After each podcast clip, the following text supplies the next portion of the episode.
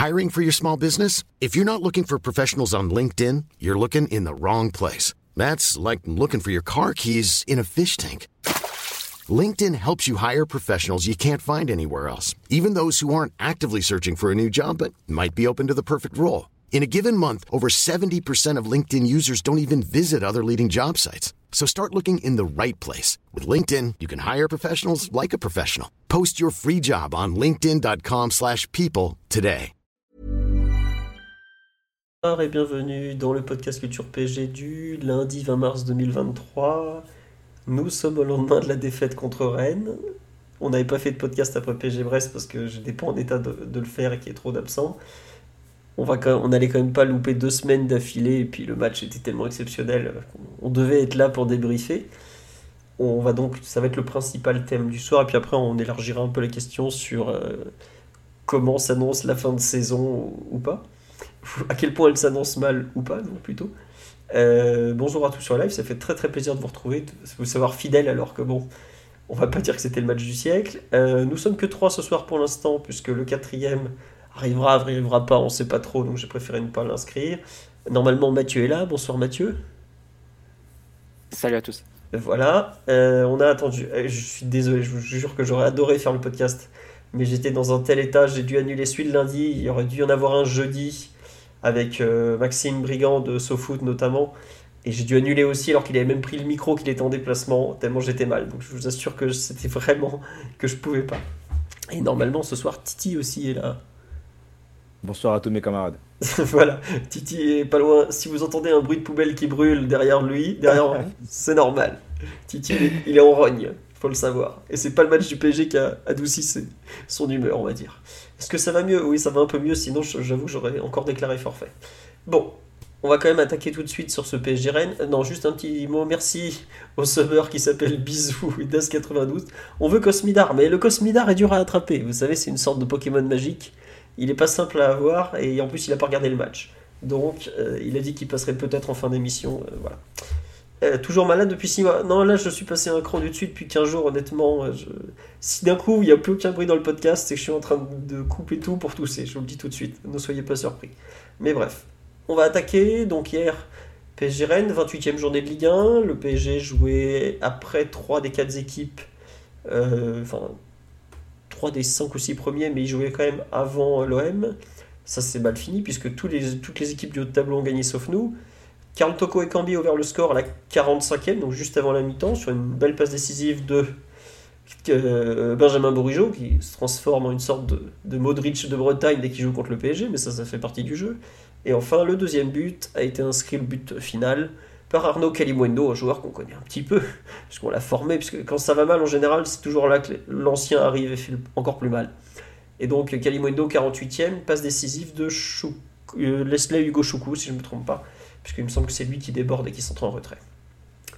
Euh, on me dit live, euh, est-ce que je, le, le très sérieux site pense de la tenue de Kim Kardashian hier? Bah, Écoutez, je, ne sais pas. Bref, elle était à Arsenal Johnny, ils ont paumé aussi. Bon, on va dire que certaines personnes portent plus chance que d'autres. On me dit hier, j'ai- au parc pour la première fois de ma vie, je suis parti du stade avant la fin du match. Cette équipe est littéralement insupportable. La, la fin de rencontre a été une des plus pénibles que j'ai eu à suivre, effectivement.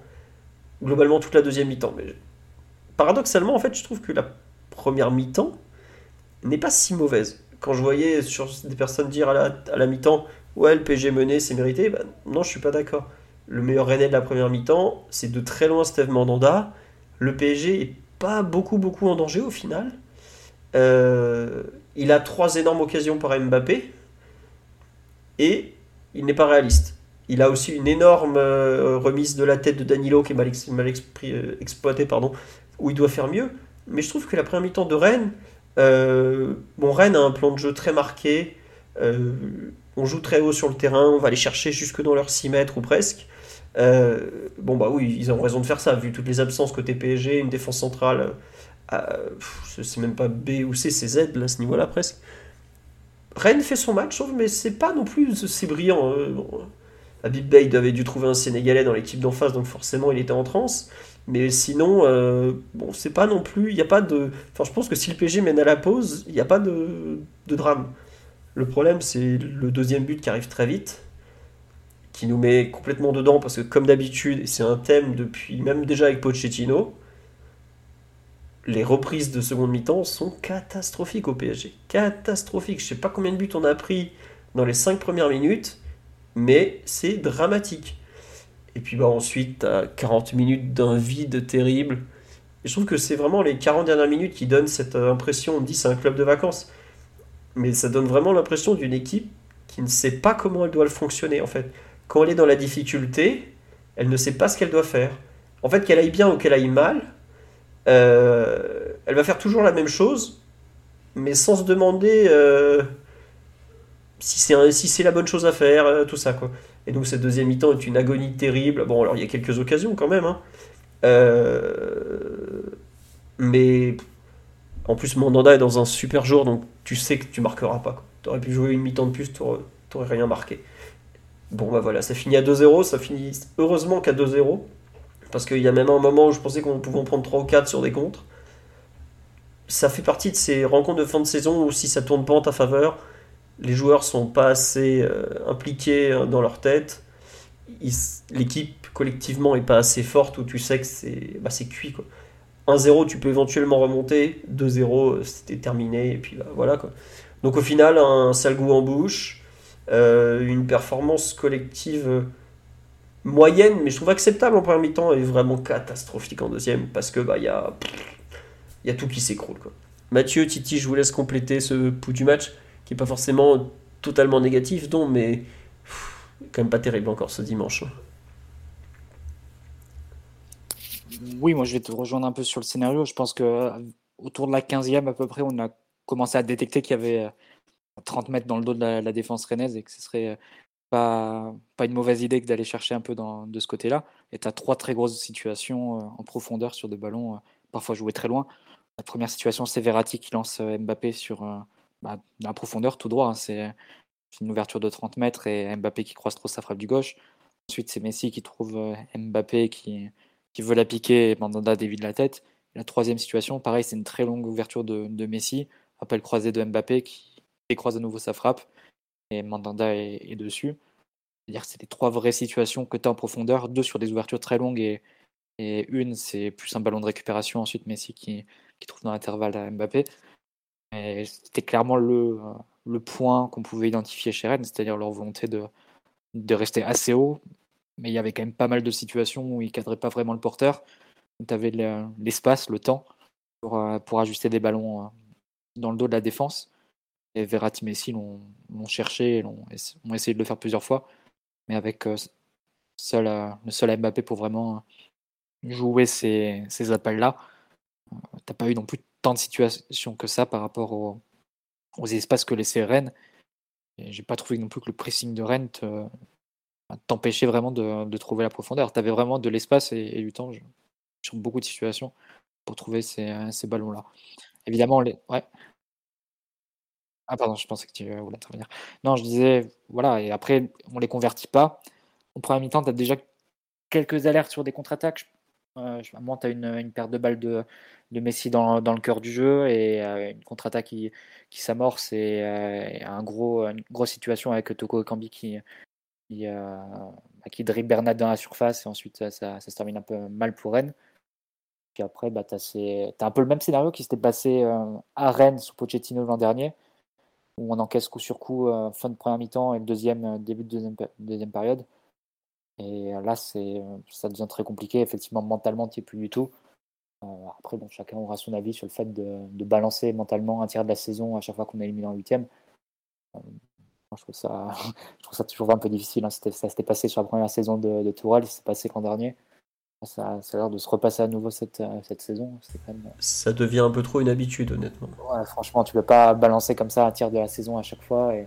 Bah, on verra, là, tu as de rien, des risques. Bon. il y a de bah, surtout, que, surtout que le, calendrier est pas non plus euh, est très défavorable sur les prochains matchs. Les trois matchs qui arrivent sont, sont pas faciles. Bah, on, va jouer, on va jouer Lyon avec le retour de, de Laurent Blanc au parc. Et bah, Laurent Blanc face à Galtier au parc, je ne fais pas un dessin comment, ça se passait il y a 7-8 ans. Bon, c'est vrai que l'un jouait avec Ibra et l'autre avec Jonathan Brison, mais pour le coup, ça, ça, se passait en général mal pour l'un et très bien pour l'autre. Et bah, bon, on verra ce qu'il en est. Puis, mais après, on enchaîne Nice et Lens, il me semble. Ouais, Nice chez eux et Lens chez nous. Ouais. Calendrier très costaud et forcément Marseille qui semblait hors de la course la semaine dernière et qui est à nouveau, qui est à nouveau dedans. Donc oui, ça va commencer à, voir hein, si on après un peu claquer des fesses. On va récupérer des joueurs, c'est un peu les, c'est l'essentiel pour nous. Que ça nous a contraint, les cinq absences en défense nous ont contraint à aligner une, une défense complètement expérimentale. Et je pense que sur un match comme celui-là où tu as beaucoup d'absences, j'ai pas beaucoup tapé sur Galtier cette saison parce que je pense qu'avec l'effectif à disposition et, et euh, le peu d'alternatives à certains postes, euh, c'est difficile d'attendre beaucoup de, de cette équipe-là. Mais quand tu as beaucoup d'absents, en général, tu vas tu rationalises, hein, tu, simplifies, tu vas à l'essentiel. Tu mets pas cinq défenseurs quand tu pas quand on a deux qui sont aptes. Et là, je pense qu'il a vraiment il a mis son équipe en difficulté en, mettant un Bernet, euh, ce droit une défense à 3 qui a pris le, bouillon quasiment tout le match face à, face à Toko Kambi. Donc c'est c'est sans doute pas la, décision la plus inspirée de sa part. Euh, après, évidemment, il faut voir les alternatives qu'il y avait, mais tu pouvais bricoler un double latéral avec euh, Bernat et Mendes à gauche et une défense à 4 plus classique.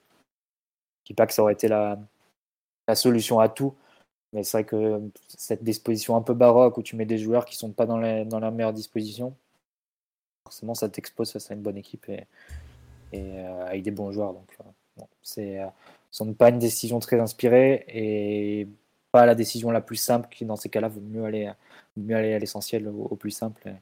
ça n'a pas été fait par le, par le, staff du PSG euh, hier et puis bon maintenant c'est fait tu prends, tu prends ta défaite mais, mais avec le retour de, de joueurs plus confirmés euh, dans les prochaines semaines bon ça sera ni Neymar ni Kipembe évidemment pour, pour qui la saison est finie mais les Hakimi, Marquinhos Ramos vont, vont, revenir Mukiele aussi Mukiele, je ne sais pas combien, pour combien de temps il en a, mais euh, il, va, il va finir par revenir aussi. Tout ça, ça doit permettre de restabiliser à nouveau. Mais ce qui est très décevant, c'est qu'au final, as, ton milieu et ton attaque, c'est la même que celle, qui, celle ou ceux qui ont, qui ont joué face à, face à Marseille. À Marseille.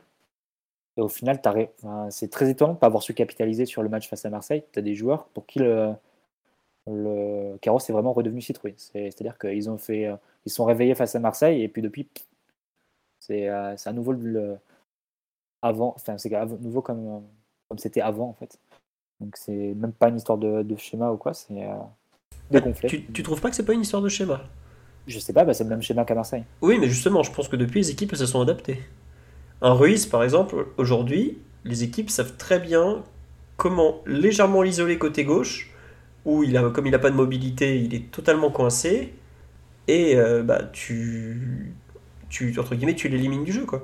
Et pareil, Vitinha, tu sais que tu lui mets un coup de pression euh, physique, il explose. Quand il y a eu le duel là, au milieu de première mi-temps, Hugo Choukou de Rennes contre Vitinha. De toute façon, on aura l'occasion d'en reparler, mais les performances du milieu de terrain, moi, je n'ai pas vu ça au PSG que si. Hein, ça, c'est... Mais bon, on aura l'occasion d'en rediscuter. Ouais. Euh, on dit Vitinha le physique d'un enfant de 14 ans. Euh, bah, je sais pas, en tout cas, en face, c'était pas un gamin et non, il, enfin, il y a trop de trucs. Le milieu de terrain est vraiment horrible, quoi, parce que t'as contre Rennes, pas les trois, bon, à la relance, ils font ce qu'ils peuvent, mais pour trouver ensuite Messi et Mbappé, il te fallait soit Messi qui vient décrocher, soit euh, Verratti qui réussisse un miracle dans l'équation, Ruiz et Vitinha n'existent même pas, alors qu'on était censé être 3 voire 4 au milieu, contre 2 euh, en face. Alors certes, en face, ils cavalent, ils gagnent des duels, mais c'est pas normal. Et c'est là où j'en veux un peu euh, au travail de fond de la saison de Galette, c'est que c'est des mecs qui sont là quand même depuis 8 mois, 9 mois même, bientôt, pour euh, même plus de 9 mois pour Vitinha, et t'as l'impression qu'il comprend rien au jeu de son équipe, quoi. Et même qu'il y a même une régression dans le cas de Vitinha. Après, c'est vrai qu'il y a un rôle qui n'est pas forcément évident pour lui parce que on pourra reparler aussi de, de ce qu'on a fait sans la balle. Mais souvent, tu avais Messi qui, euh, qui euh, faisait, la figuration, on va dire. Du coup, Théateux qui se retrouve avec de l'espace pour avancer. C'était Vitinha qui était plutôt disposé à sortir, mais c'est un peu époux de monnaie dans ce registre-là. sans pour autant être très efficace parce que Théâtre a pu faire des montées balles au pied et Rennes a pu facilement progresser aussi sur ce, côté-là. Mais avec le ballon, c'est trop. Enfin, il n'y a rien, quoi. C'est vraiment trop peu. Et à partir du moment où tu as un milieu terrain qui n'a pas l'impact physique et qui en plus n'est pas capable d'assurer un minimum de maîtrise technique, tu demandes ce qui en reste. C'est vraiment un trou noir ce qui se passe au cœur du jeu du PSG en ce moment. Et quelques situations, ça aurait été des ballons profondeur de, de Verratti pour, pour, pour Mbappé ou des, passes un peu comme ça de Verratti. Mais sinon, le reste, c'est beaucoup, beaucoup trop faible pour exister, même dans un match de, face à une équipe du premier tiers de, de Ligue 1. Donc, euh, on ne parle même pas face au Bayern. Hein, non, n'en parlons pas effectivement de ce qui s'est passé face au Bayern. Euh, Titi, on t'a presque pas entendu. On veut bien ton avis général sur euh, la rencontre. Non, mais généralement, euh, vous en avez bien parlé. Il y a ces occasions de Kylian qui sont quand même très importantes sur le scénario du match. Hein. Évidemment, si Kylian en met une, voire, voire deux, le scénario change, totalement. Je pense qu'il peut, peut mieux jouer une au moins une d'entre elles. Euh, je pense qu'il y, a une d'entre elles qui doit, qui doit euh, terminer. Bonda est certes dans un, dans un bon soir, mais Mbappé l'aide un peu sur, certaines, euh, sur une des occasions. Celle sur la passe de, de, de, Léo, là, qui est dans le dos de la défense, où il tente le piquer, je pense que je la voyais un peu plus au fond, celle-là. Après, il y en a, il y en a, il y en a d'autres, mais je pense que celle-ci, je la voyais un peu plus, mm, un peu plus au fond.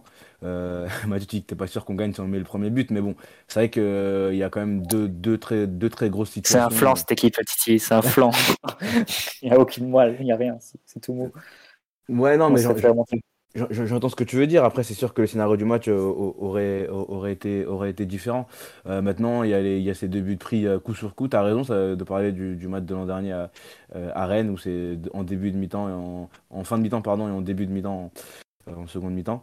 deux buts coup sur coup qui vraiment viennent achever, nous achever et mettre, fin, mettre un terme à, ce match. Hein. C'était un, simulacre de match. Ensuite, il n'y avait, y avait plus rien. On, on, espérait même, nous, plus rien, je pense, devant la télé. Hein. On regardait sans, sans regarder. Après, bon, euh, les, les, choix sont assez, assez, euh, assez difficiles à comprendre. Euh, Bernat, dans cette position de central droit, c'est assez compliqué. On a même vu qu'au début de match, les Rennais, sur leur pressing, dès que ciblaient un peu Bernat, hein, dès que Bernat avait ce ballon-là, il savait qu'il allait essayer de revenir son pied gauche, qu'il n'est pas, très, pas du tout à l'aise avec son pied droit. Donc il, le ciblait un peu sur, sur le pressing. L'équipe a été, a été clairement mise en difficulté. Ensuite, on a une, je sais pas si c'est une blessure pour Pembele qui sort qui sort à la mi-temps voilà, vraiment là, le, le, staff ne s'est, pas aidé. Comme tu dis tout à l'heure, euh, quand on, manque de joueurs comme ça, le plus, le plus simple, c'est, d'être simple et de mettre les, les, joueurs le plus que possible à leur poste. Déjà qu'on n'en a pas beaucoup des défenseurs centraux. Voilà, on, en met deux, on passe à quatre et, on tente de faire autre chose. Bon, euh, Galtier était, apparemment attaché à, à, ce système qui a fonctionné sur quelques matchs avant, le, avant, avant Munich. Il a voulu le, reconduire malgré le fait euh, en faisant fi pardon, de l'absence de certains joueurs, de certains gros joueurs. Donc euh, c'est vraiment compliqué. Maintenant, euh, tu parles du fait de, balancer ces fins de saison-là. Là, on, a, on a parlé, il y a quand même de, trois grosses échéances là, dans des matchs importants qui arrivent. Il y a une équipe qui est revenue à 7 points. c'est beaucoup, mais ça peut ne, pas l'être aussi. Voilà, on sait que l'équipe derrière perd beaucoup de, points à domicile, mais on ne sait jamais on peut, on peut pas, continuer comme ça avec, une équipe comme celle-ci sur la fin de la saison. Il reste quand même 10 matchs, je crois, en championnat ou 9, je sais plus. Euh, voilà, ils ont intérêt à montrer quand même, euh, quand autre chose. Il y a, un, titre à aller chercher, Galtier le, répète. Euh, j'ai vu que les joueurs aussi l'ont répété, en fin de match et Kitike on a, on a parlé, il y a quand même un titre à aller chercher. Il faut, il faut montrer autre chose, il faut montrer un autre visage parce que ce qui a été montré dimanche, enfin hier en tout cas, je dis pas que c'est scandaleux, mais c'est vraiment, euh, c'est vraiment très, très, très insuffisant. On va maintenant entrer dans, dans, les, dans les performances individuelles, je pense, mais voilà, vous avez parlé du milieu de terrain. Euh, euh, les trois, tout, autant qu'ils sont, sont, vraiment, sont vraiment à un niveau très, très, très, très mauvais. Et hier, ça s'est, vraiment vu. Il y a eu un très beau match à Marseille, juste Détroit, on va dire, un, bon match Détroit, mais après, ça, ça, ça, a quand même vite, euh, vite plongé. Et hier contre Rennes, qui était avec euh, Ogouchoukou et Bourigeau devant la défense, si je dis pas de bêtises, là, ouais. pas juste sur le côté cette fois-ci. Enfin, même Bourigeau, ce qu'il a, euh, le, temps qu'il a pour servir tout avec Combi sur le, sur le but, bon, voilà, ils sont, dans un fauteuil, quoi. Donc, c'est assez compliqué tout ce qu'on voit actuellement. En défense, il n'y avait, pas beaucoup de, y avait pas beaucoup de monde, donc c'est. on s'attendait à un, peu plus souffrir. Mais il y, a quand même des performances individuelles qui sont, qui sont bah, inquiétantes. Ouais, non, non, je suis d'accord avec toi sur le fait que. Moi, la première mi-temps, Je pensais vraiment qu'on allait souffrir plus que ça. Mais en fait, c'est paradoxal, mais je comprends un peu le choix de Galtier de jouer euh, à 3 comme ça, en fait, face à Rennes. Enfin, c'est pas le choix qui. Bon, après, quand on est mené 2-0, évidemment, il change. Euh, parce qu'il y a Bernat qui, qui, tue le plan. Mais en fait, ça se voit clairement qu'il n'a pas confiance en Pembele comme un arrière-gauche de défense à 4. À partir de là, il exclut automatiquement l'option parce que euh, Timothée, que j'apprécie pour ses qualités offensives, a franchement des gros problèmes de lecture des appels. Tu peux le faire jouer seulement si tu joues à 5 derrière parce que tu prends un appel d'un ailier vers l'axe, il se fait prendre, mais à chaque fois. On l'a vu encore à Brest la semaine d'avant. Euh, à partir de là, si tu veux pas le mettre dans la situation où l'ailier va se retrouver à partir du dos de Dembélé pour aller dans le dos de Danilo, qui, excusez-moi, mais hier est catastrophique dans la gestion de la profondeur, tu tentes, à mon avis, de mettre un joueur de plus. Bon, t'as pas de central droit à disposition. Euh, parce que bah, l'effectif est comme ça, et puis euh, Hécatombe, honnêtement, bon, ça peut arriver aussi. Tu as le choix entre Warren Zahir parce qu'il est ultra polyvalent, qui comprend parfaitement le jeu, qui sait très bien compenser, ou au final Bernat. Euh, Bernat a joué central gauche euh, au Bayern, notamment avec Guardiola. Euh, tu fais pas Danilo central droit, Bichabou axe et Bernat central gauche C'est la question que je me suis posée, mais étant donné que c'est pour, à mon avis, c'est pour défendre contre l'appel côté axe de Toko Ekambi. Danilo, il peut pas le défendre cet appel. Il est trop lent. Je regrette hier, il est trop trop lent. Le, regardez le but, la charrette qui se trimballe. Euh, il, voit le départ du ballon, mais le temps qu'il se retourne, Toko Ekambi, enfin qui commence à courir vers le but, Toko Ekambi, il a déjà 5 euh, mètres, 10 mètres d'avance. On a, hier, le plus gros problème qu'on a, pour moi, plus que Bernat axe droit, c'est un problème de vitesse. Des trois mecs de derrière, hier, c'est Bernat le moins lent. Bernat, dont on a dit toute l'année qu'il était complètement cramé. Et, en plus, c'est cet appel en profondeur où Danilo est un peu perdu, où la défense est un peu perdue, c'est pas la première fois. Enfin, il y en a pas eu qu'un hier. Hein, ah, il y en a plein dans le match. voilà, avant le but de Toko, il y en a eu, il y en a eu je crois qu'après, il y en a eu encore d'autres. Ouais, c'est vrai qu'il y, a eu un gros problème de compréhension, de, de gestion de ces appels-là, d'anticipation de ces appels-là. Euh, de la part des défenseurs centraux et de toute la défense en général. Bon, tu as raison, euh, le plus rapide c'était Bernat et ça montre à quel point cette, cette défense était inopérante. Hein. il faut, être clair. Mais euh, franchement, c'est philo, c'est compliqué. Enfin, de ah, mais je suis d'accord. Bernat central droit, euh, j'entends, j'entends toutes les, tout ce que tu, tu dis sur, le, sur les, les idées du, du, staff technique, mais avec le ballon, en fait, même là, on s'est mis, on s'est mis dans, on s'est mis dans une merde pas possible. Enfin, même pour ah, lancer ce ballon tu, tu, te coupes d'une moitié de terrain parce que Bernat il est orienté de l'autre côté. Mais surtout, le, enfin, je te rejoins peut-être pas sur le postulat de départ, Philo, parce que je me souviens de Pembele sous Tourelle qui jouait axe droit d'une défense à, à 3 par exemple. Moi aussi, je m'en souviens, mais à Bordeaux. Jouer latéral d'une défense à 4 par exemple. Bah, franchement, moi, je me souviens de ses débuts avec, euh, avec Tourelle, effectivement, où il jouait des fois central droit, tout ça. Et même, on me le dit sur live, il a une formation centrale. Il a joué en défense centrale jusqu'en U15 de mémoire. Mais aujourd'hui, je suis désolé, tu vois les matchs, tu vois qu'il est en retard sur chaque appel. À Monaco, on l'a vu. Tu peux, aider un peu, tu peux aussi décider de jouer un peu plus bas, tu peux mettre Zaire Emery devant lui. Euh, côté gauche, tu peux le blinder avec Bernat Mendes, tu peux faire quelque chose de plus. Euh, si tu veux vraiment aller dans l'idée de protéger tout le monde, tu peux bricoler un 4K2 hein, si tu as envie. J'ai l'impression que Gatti, il est vraiment resté dans l'idée on va continuer à 5 parce qu'on joue à 5 depuis Marseille et que ça marchait. Et, euh, après, tu essaies de caser les joueurs, euh, mais bon, comme le puzzle, il manque des pièces, bah, tu fais rentrer des, ronds dans des carrés ou inversement. Ah oui, non, mais je suis d'accord avec toi, à la fin, il fait rentrer des ronds dans des carrés. Mais je comprends un peu comment il a pu arriver à Bernat, central droit, euh, dans son idée, de par la façon dont Rennes joue et dont il faut attaquer le PG en ce moment. Voilà. Après, euh, bon, euh, c'est sûr que Bernat, il nous tue. Le, la passe qu'il fait en début de deuxième mi-temps, et alors encore mieux, le changement, il nous met Zahir Emery arrière droit, le pauvre. Enfin, mettez-le carrément en défense centrale et trouvez quelqu'un d'autre pour jouer sur le côté. C'est pas un joueur de côté, ça se voit. Éventuellement un cran plus haut à la place du rôle de Vitinha, mais il a failli te coûter un but direct en plus. Oui, voilà, bah, c'est pas son poste. bref, mais en tout cas, je voulais revenir sur un peu cette défense à 3. Pour moi, c'est comme ça qu'elle a été pensée en tout cas. Et on me dit, mais pourquoi il a, par exemple, je crois que c'était sur le forum de Culture Passion, mais pourquoi il met pas Bichabou axe droit Je me mais attendez, c'est encore pire. Bechabou, il est gaucher, axe gauche, il y a joué toute sa vie, parce que des gauchers, il n'y en a pas tant que ça. C'est encore pire de l'envoyer sur son mauvais côté, sans, sans référence, sans rien, face à, ce qui est probablement une des meilleures armes rennaises, à savoir l'appel euh, depuis le côté droit, euh, côté gauche vers l'axe. Par, c'était Toko Kambi, mais ça aurait pu être Gouri ou Kalimundo, parce que les, trois savent très bien le faire. Donc euh, voilà. Mais je comprends un peu comment il arrivé à cette compo qui paraît lunaire. Après, euh, est-ce que il s'est. Je pense qu'il s'est peut-être complètement planté dans ses ajustements en cours de match. Quoi. L'espèce de 4-4 de losange là qu'on a eu pendant quoi À l'heure de jeu, il l'a, il l'a sorti, je crois, ou un quart d'heure. Le losange, le losange marche quasiment jamais. Hein. oh là là, mon dieu, ce losange, putain. Arrête. Je sais pas, fais des Lego chez toi, mais arrête de vouloir faire des formes géométriques, fais des trucs simples. S'il te plaît, Christophe. T'en as plus pour longtemps, donc applique-toi. Mais bon, non, bah, faut dire la vérité. Tout à l'heure, on me ah c'est un mort qui marche. Non, mais voilà, tout à l'heure, on me demandait ce que vous allez parler de ses propos sur les jeunes. On peut en parler maintenant, comme ça, après, on passera au perf individuel. Moi, je vais le défendre euh, si besoin, mais. Moi, je comprends pourquoi il fait ça, honnêtement. non, non, je comprends pourquoi il fait ça. Bah, on l'a dit tout, tout à l'heure. Il reste 10 matchs. Il le sait très bien qu'il est dehors. Messi peut pas le blairer. Mbappé, il a bien vu que c'est pas avec lui qu'il allait pouvoir euh, affirmer ses ambitions. Il s'est mis à dos tous les gars, tous les jeunes, alors que le club arrête pas de dire qu'il veut lui leur donner plus de place. Bon, c'est un mec qui est en sursis, qui sait très bien que pour gagner les 10 matchs qui lui restent, il a intérêt à cajoler le, groupe de, cadres, semi-cadres, euh, parce que c'est eux qui vont lui gagner les 6 ou 7 matchs qui lui manquent, que ce soit les Verratti, euh, les Mbappé, les Messi, ou même des, Danilo et tout ça. Et voilà, et donc il s'en prend une cible facile qui est la jeunesse.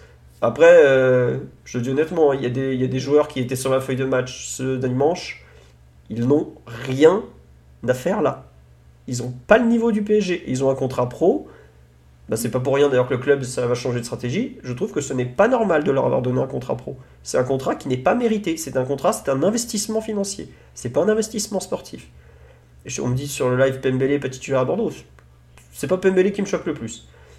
Mais euh, en tout cas, je comprends pourquoi il fait ça. Alors évidemment, on va pas, être, on va payer par quatre chemins, c'est une méthode dégueulasse. Mais je pense que s'il fait ça, c'est peut-être aussi parce que euh, il apprécie pas forcément tous les jeunes et que il y avait encore ce week-end un article comme quoi c'est pas forcément évident d'intégrer des jeunes du PSG quand ils arrivent avec un certain ego, on va dire. Mais tu as, le droit de dire aussi qu'ils sont, ils sont pas bons quand ils jouent. Euh, il y a trois erreurs majeures qui amènent à une occasion de but sur le match d'hier donc celle de Bernat qui mène le deuxième. Et tu as deux erreurs, c'est Bichabou et, et Zaire qui font des paires de balles dans, leur, dans nos 30 mètres, qui donnent une occasion euh, nette à, à Toko Kambi ensuite. Euh, ça, c'est factuel. L'erreur, elle vient pas de, de joueur. C'est factuel hier, d'accord. Mais par exemple, les gens qu'ils vont reprocher à, à, Galtier, c'est de parler après le match de, de, Munich, et nous on en a parlé dans le podcast, etc. Mais c'est de parler après le match de Munich directement d'incriminer euh, El Shaddai sur le but de Verratti. Où l'erreur qui, ressort et que toute la planète entière a vu, c'est que Verratti perd ce ballon. Et lui, la première, la première chose sur laquelle il va taper, c'est El Shaddai.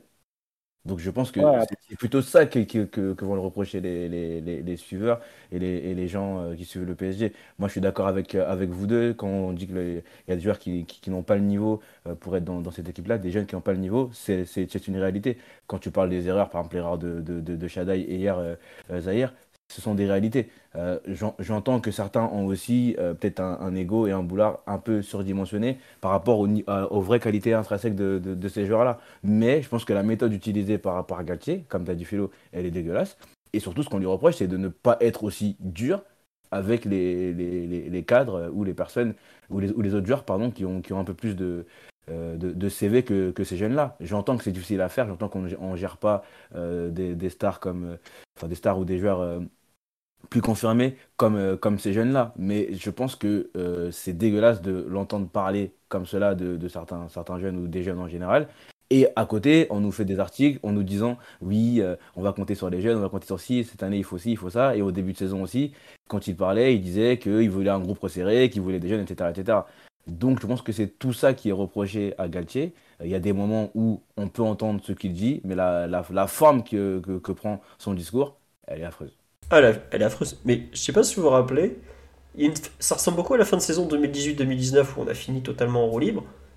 Tourelle avait eu un discours un peu similaire. Ouais. Bah, Tourelle, il faisait des feuilles de match à 14 pour pas apprendre les jeunes. Donc, euh, après, je, Tourelle, je, ok, mais Tourelle, il dit, euh, c'est pas un cadeau d'être joueur du Paris Saint-Germain, il faut mériter d'avoir sa place. C'est ce que disait Tourelle. Je pense que ça passe mieux que, que, ce, que, ce que dit euh, Galtier. Oui, les joueurs arrivent dans le vestiaire, ils ont, ils ont jamais vu ces jeunes-là, etc., etc. Je pense que ça passe mieux que d'incriminer un joueur sur une erreur qui est faite par un coéquipier à lui, en fait ouais, non, non c'est sûr. On me dit, ouais, dites les termes pour vous, Zahir Emery n'a pas dit, ah non, c'est le seul que je, j'absoudrais de toute critique euh, parce qu'il a, il a le niveau. moi, je dis pas qu'il n'a pas le niveau, je dis juste qu'avoir Zahir Emery qui a autant de temps de jeu au PSG, c'est la preuve d'un effectif complètement dysfonctionnel. Et jamais de la vie, tu dois te retrouver avec un joueur de 16 ans, maintenant 17 ans, qui est quatrième choix au milieu de terrain dans un milieu à 3, et les trois devant sont, au moins deux d'entre eux, sont pas clairement meilleurs que lui. Ça, c'est, la preuve d'un effectif très très dysfonctionnel. Moi, je ne veux pas incriminer, incriminer Zaire Emery. Mais pareil, ceux qui pensent que Zaire Emery est la solution du PSG, alors qu'on a une équipe qui, depuis plusieurs années, euh, des joueurs ultra chevronnés, très expérimentés, parfois internationaux même, se ramassent, se votent, se ridiculisent une semaine sur deux. Tu crois qu'un joueur de 16 ans va, va arriver comme ça avec la solution? C'est pas possible. À part si c'est un phénomène de chez phénomène. Mais je pense pas que ce soit ni Moussiala, ni Pedri, euh, ni ce genre de joueur-là. Donc c'est euh, il faut aussi mesurer les attentes. Et je pense que le, le revers de la médaille, enfin comment dire, la déclaration de Galtier, elle est aussi en réponse à tout ce que tu peux entendre en disant oui, il faut que les joueurs, les jeunes jouent, les jeunes jouent. Je suis désolé, mais Bichabou et Zaire Emery ne peuvent pas être des solutions au, mot du PSG à l'heure actuelle. Il faut les laisser grandir tranquillement. Ils ont eu temps de jeu ici et là. Tu peux pas les plaider leur cause pour être titulaire, c'est pas possible. Ou alors tu revois sérieusement les ambitions à la baisse. Et la politique de laisser la place aux jeunes du PSG, on sait très bien qu'elle est ô combien hypocrite. Euh, je peux vous donner la raison hein, de, cette politique-là du PSG. 700 millions de déficit cumulés sur les trois dernières, trois dernières saisons et 700 millions de masse salariale, alors qu'on ne doit pas dépasser les 90% de, du chiffre d'affaires euh, de masse salariale. Donc, elle est toute là la raison. C'est juste qu'on n'a plus les moyens de recruter des joueurs. Et en attendant, tu vas laisser de, la place à des joueurs qui viennent de ta formation et, euh, qui vont gratter des minutes comme ça en espérant qu'ils s'améliorent et qui, pour certains, soient rebondis derrière et pour d'autres, peut-être deux ou trois qui percent dans, dans l'équipe première. Mais surtout. la raison pour laquelle Paris réoriente son projet, c'est qu'il n'y a plus les moyens. Enfin, tu peux plus investir, tu es bloqué par le fair financier. Ouais, et puis pour moi, c'est bien beau de dire on va faire jouer des jeunes, mais il faut qu'ils soient prêts, il faut qu'ils soient bons. Euh, on me dit, tout à l'heure, on me demandait sur live, c'est qui les mecs dont Galtier parle, comme quoi euh, ils sont venus une ou deux fois aux entraînements. C'est Hugo Lamy, l'arrière droit, enfin arrière droit, central droit, et Fernandez Véliz, le, Fernandez Véliz, pardon, le défenseur central c'est des joueurs qui seront probablement qui seront professionnels par, contrat, qui auront peut-être une carrière en Ligue 1, Ligue 2. Moi, je ne crois pas pour le PSG parce qu'il y a trop de joueurs, il y a trop de monde déjà. Mais euh, quelle est la réserve de, bons joueurs du PSG pour dire on va mettre des jeunes en équipe première, on va faire ci, on va faire ça? Je crois qu'à cet instant, la réserve, elle n'est pas énorme il y a des bons joueurs en devenir, des très très bons même en devenir. Euh, je pense bah, le petit Zag à droite par exemple, euh, je pense à Gadou en défense centrale, euh, même Ousni quand il aura un peu pris des, des kilos, tout ça, voir Garbi quand il deviendra un footballeur professionnel. Et là, je parle de son jeu. Peut-être que Galtier taille un peu les jeunes parce qu'il en a peut-être marre que Garbi fasse fuiter des compos ou des épisodes de vestiaire. Sur Twitter. je, te laisse euh, en parler. Bref, non, mais je sais pas euh, à quel point euh, ces joueurs-là sont prêts, quoi. Parce que je regrette, aujourd'hui, on les a vus en Coupe de France contre Châteauroux, on les a vus vite fait sur certains matchs. À part Zaire Emery qui a su saisir sa chance, les autres, c'est pas le cas. C'est la réalité aujourd'hui. Le football, ça reste du football de très haut niveau au PSG, même si on est parfois un cirque. Et il y a quand même des matchs. Et sur les matchs, on peut pas dire qu'ils ont bousculé une hiérarchie. Le seul qui a réussi, il s'appelle Warren, et c'est très bien pour lui. Et même tout Warren est, on a vu que quand il a joué contre le Bayern, euh, il est tombé contre les, monstres allemands, il a bien vu euh, que bah, c'est pas le même niveau. Euh, non, ils sont pas souvent à l'entraînement, l'ami et, et Vélis, contrairement à ce qu'on dit sur live. Ils y vont de temps en temps et c'est normal, c'est leur âge, c'est normal. Mais je regrette, c'est pas normal qu'ils soient dans une feuille de match si l'effectif était correct. Et l'effectif n'est pas correct, on l'a déjà dit je sais pas combien de fois. On finit avec 7 euh, ou 8 absents, je sais même plus quoi. Euh, bon. Mais ouais, évidemment que c'est pour revenir sur la déclaration. Tu sais que Rennes avait autant d'absents que le PSG d'ailleurs. Mais Rennes, ils ont un gros effectif. Un gros effectif. effectif. Mm. Après, Genesio, il était à la fin de match, on a su profiter d'un Paris Saint-Germain très diminué. Il a, il, a, il a dit, il a, il a été honnête, mais c'est vrai qu'ils ont aussi euh, pas mal d'absents. Mais Philo a raison de dire que leur effectif, il est quand même assez long. Même euh, au match aller, ils avaient joué aussi avec euh, deux ou trois joueurs importants qui n'étaient pas là. Si je dis pas de bêtises, Terrier Bourigeau, par exemple. Si je dis pas de bêtises, je crois que Bourigeau n'était pas là au match aller. Ouais, il était suspendu. Voilà. Et là, au match retour, ils ont eu encore quelques, quelques blessures et quelques suspensions, je crois. Mais bon, euh, bah, attends, je, me permets d'attendre. Sur le match d'hier, Amari Traoré, capitaine, il entre en jeu seulement. Lovro-Mayer, il sort même pas du banc de touche. Mmh, euh, Terrier est donc blessé pour toute la saison. Gouiri, il est rentré pour le. Quoi 10 minutes à la fin, c'est ça? Tu vois le bon de touche hier euh, il, est, il nous explose. T'avais pas Doku, t'avais pas, t'avais pas Doku, t'avais pas Terrier, t'avais pas Traoré. C'est des. Bon, après, l'excuse des joueurs, elle va jusqu'à un certain sens parce que si je voulais, je peux vous faire la, la compo de la, je peux vous lire la compo de la Juve qui bat l'Inter au Meazza hier. Après, euh, là, tu prends, tu prends, euh, tu prends compte vraiment que quels sont les génies du banc de touche et quels sont les entraîneurs un peu moins bons. Mais c'est euh, c'est aussi, c'est aussi la différence qu'on a. Il est vrai. bon, vous voulez qu'on fasse un petit tour de. Pardon. Des perfs individuels ou on nous dit qu'on t'est viré? Bah, on s'en doutait un peu vu sa sortie du week-end. il a tout fait pour l'être, hein, je pense. je pense qu'il avait mis ça. Le, Job Center Plus n'attend que lui. Il avait tout préparé, là, il était bien. Mais apparemment, il est déjà rentré en Italie, donc il attendait vraiment que le chèque et il a dit à un moment. Hein. Voilà. Euh, non, non, mais bon, après, c'est pas compté qu'il va venir maintenant. Oui, Galtier a un contrat de deux ans.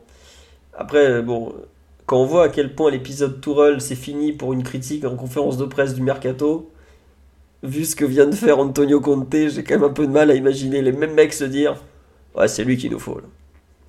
Il est quand même. enfin, il est complètement taré. Faut quand même réaliser ça. Nous, ça nous fait rire. Hein. Et on en rêve peut-être même. Mais il faut quand même bien réaliser qui sont les propriétaires et ce que fait Antonio Conte quand il est face à un micro. Euh, on nous ah, demande c'est impossible de faire ce qu'il a, ce qu'il a fait. Enfin, c'est impossible. S'il le fait, dès la soirée même, il est, il est viré. Enfin, il a nommé euh, frontalement le, le, président en disant que le club n'allait, ne réussirait rien tant que c'était comme ça, etc. C'est, c'est fort quand même. Ah il a tout fait pour être viré. Il a tout fait pour être viré. Et je pense qu'en plus, il est, il est trop honnête, il est trop intense, il est trop, il est trop Antonio Conte pour le PSG. Quoi. Enfin, je, je sais même pas à quel moment sachant qu'on reste quand même un club euh, un peu politique, outil de soft power, développement marketing, tout ça, tu peux te dire que recruter Antonio Conte, qui est l'anti-chouchouteur de stars, est une bonne idée. Mathieu, tu le connais mieux que moi.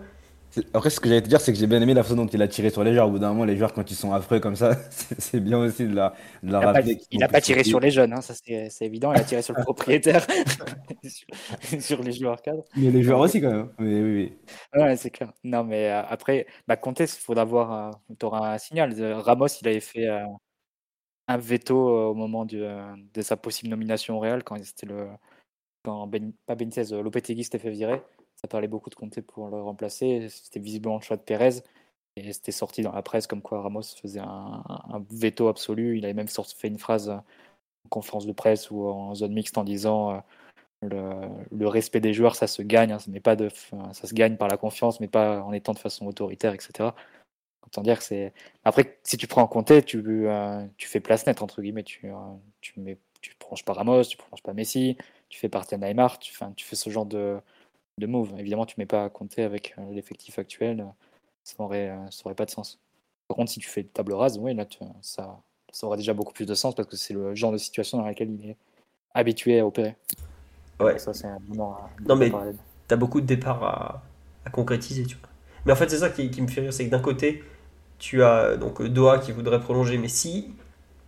C'est pas les mêmes mecs qui peuvent vouloir prolonger Messi et nommer Conte, quoi. Conte, il va arriver, il va se battre avec Messi, quoi faut quand même dire les choses. Il va se battre avec lui. Donc, euh, c'est pas possible au bout d'un moment. Ou alors les types connaissent vraiment rien de rien au football. Mais vu ce qu'ils ont montré depuis 10 ans. je crois qu'ils l'ont déjà suffisamment montré. Mais... je, crois qu'on peut commencer à en douter un peu, effectivement. C'est comme ça. Bon, on voulait retirer un truc sur ce BGRN.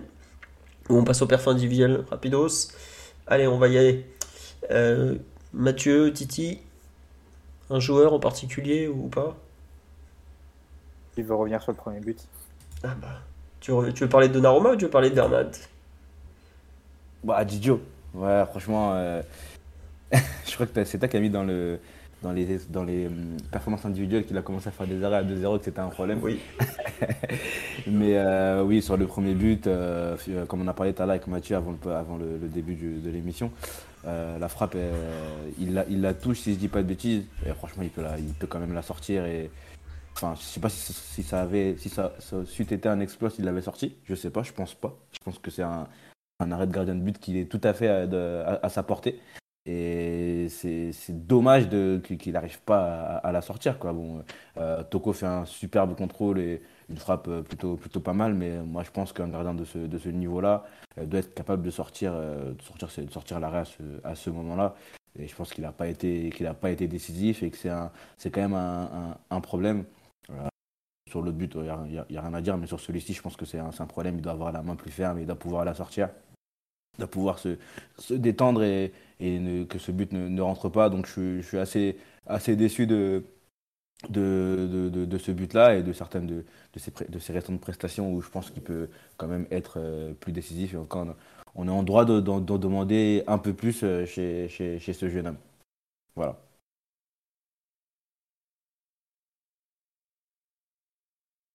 Je pensais que Mathieu allait défendre euh, Gigio, mais je suis pas certain visiblement. Il est d'accord sur ça. Bah non, je suis d'accord avec toi. C'est un peu la même chose que le but de Coman en fait. Un balai sur lui, il a pas la main assez ferme. Donc euh, ça te fait euh, à moitié entre la faute de main et, et le but où tu peux pas me dire que c'est une erreur flagrante, mais malgré tout, tu te dis que le meilleur de Norma, il doit pouvoir la sortir. Donc c'est évidemment que ça te pénalise. Non, non, mais moi j'avoue que je J'espérais que le, départ de Navas allait lui permettre de, passer un cap, de redevenir le, gardien de ses six premiers au PSG où il était vraiment très bon, il faisait des gros arrêts. Mais là, tu vois l'action, t'es genre. Euh, enfin, t'es en train de faire briller Toko et Kambi, c'est tout ce que t'as fait, quoi. Parce qu'elle est pas ouf ouf, quoi. Y a pas. C'est un bel enchaînement, hein. mais un top gardien, il doit la sortir.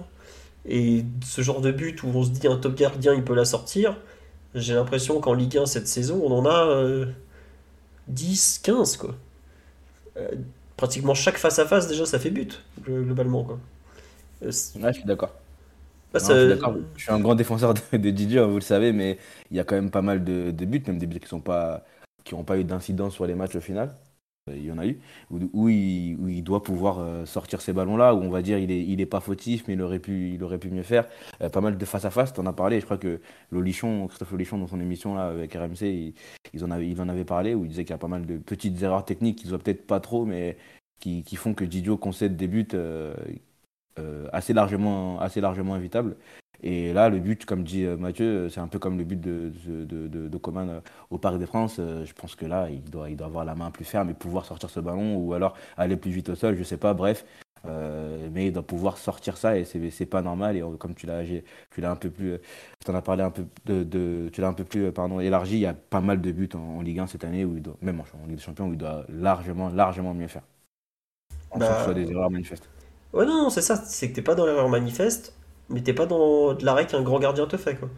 Et euh, au bout d'un moment, euh, il a encore 3 ans de contrat, ça doit être un des 3 gardiens les mieux payés de la planète.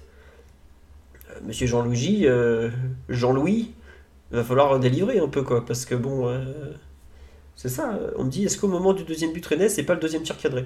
Ah si, si, ils ont marqué, je crois qu'ils ont marqué deux buts en. À un moment, ils avaient été sur deux buts en trois tirs cadrés. Ou Je me demande si c'est pas même ça le, truc final. Est-ce que Sergio Rico l'aurait arrêté? Peut-être pas quand même, euh, il y a des limites. Hein. Calmez-vous. Euh, dans les autres joueurs qui vous ont marqué en bien ou en mal, moi tout à l'heure j'avoue que j'ai été. En fait, la performance de Danilo, je trouve que elle est inquiétante. Euh, bon, il devait encadrer des joueurs qui ne sont pas des défenseurs. Ça, je, je, prends bien en compte la chose. Mais je trouve que ce qui est inquiétant dans son, dans son match, c'est à quel point, quand il s'agit de gérer de la profondeur, il est vraiment en difficulté en fait. Et indirectement, bon, il a encore euh, un an de contrat, et attention, je ne veux pas du tout son départ. Pour moi, c'est un joueur très utile dans, dans l'effectif Danilo. Euh, mais, deux ans Mathieu, bon, ouais. 2025, ouais. Ah, je croyais 2024, bon, peu importe.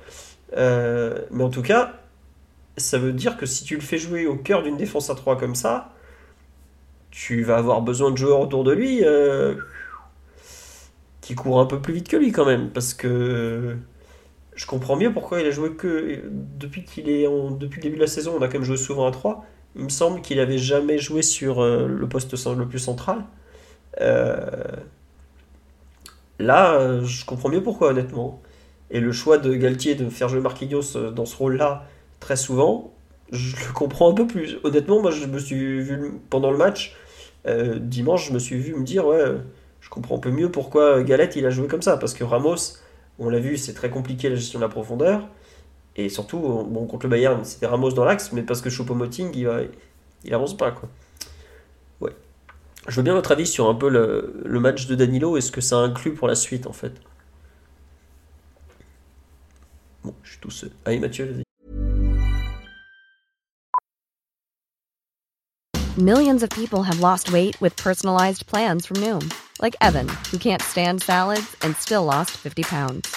Salads, generally, for most people, are the easy button, right?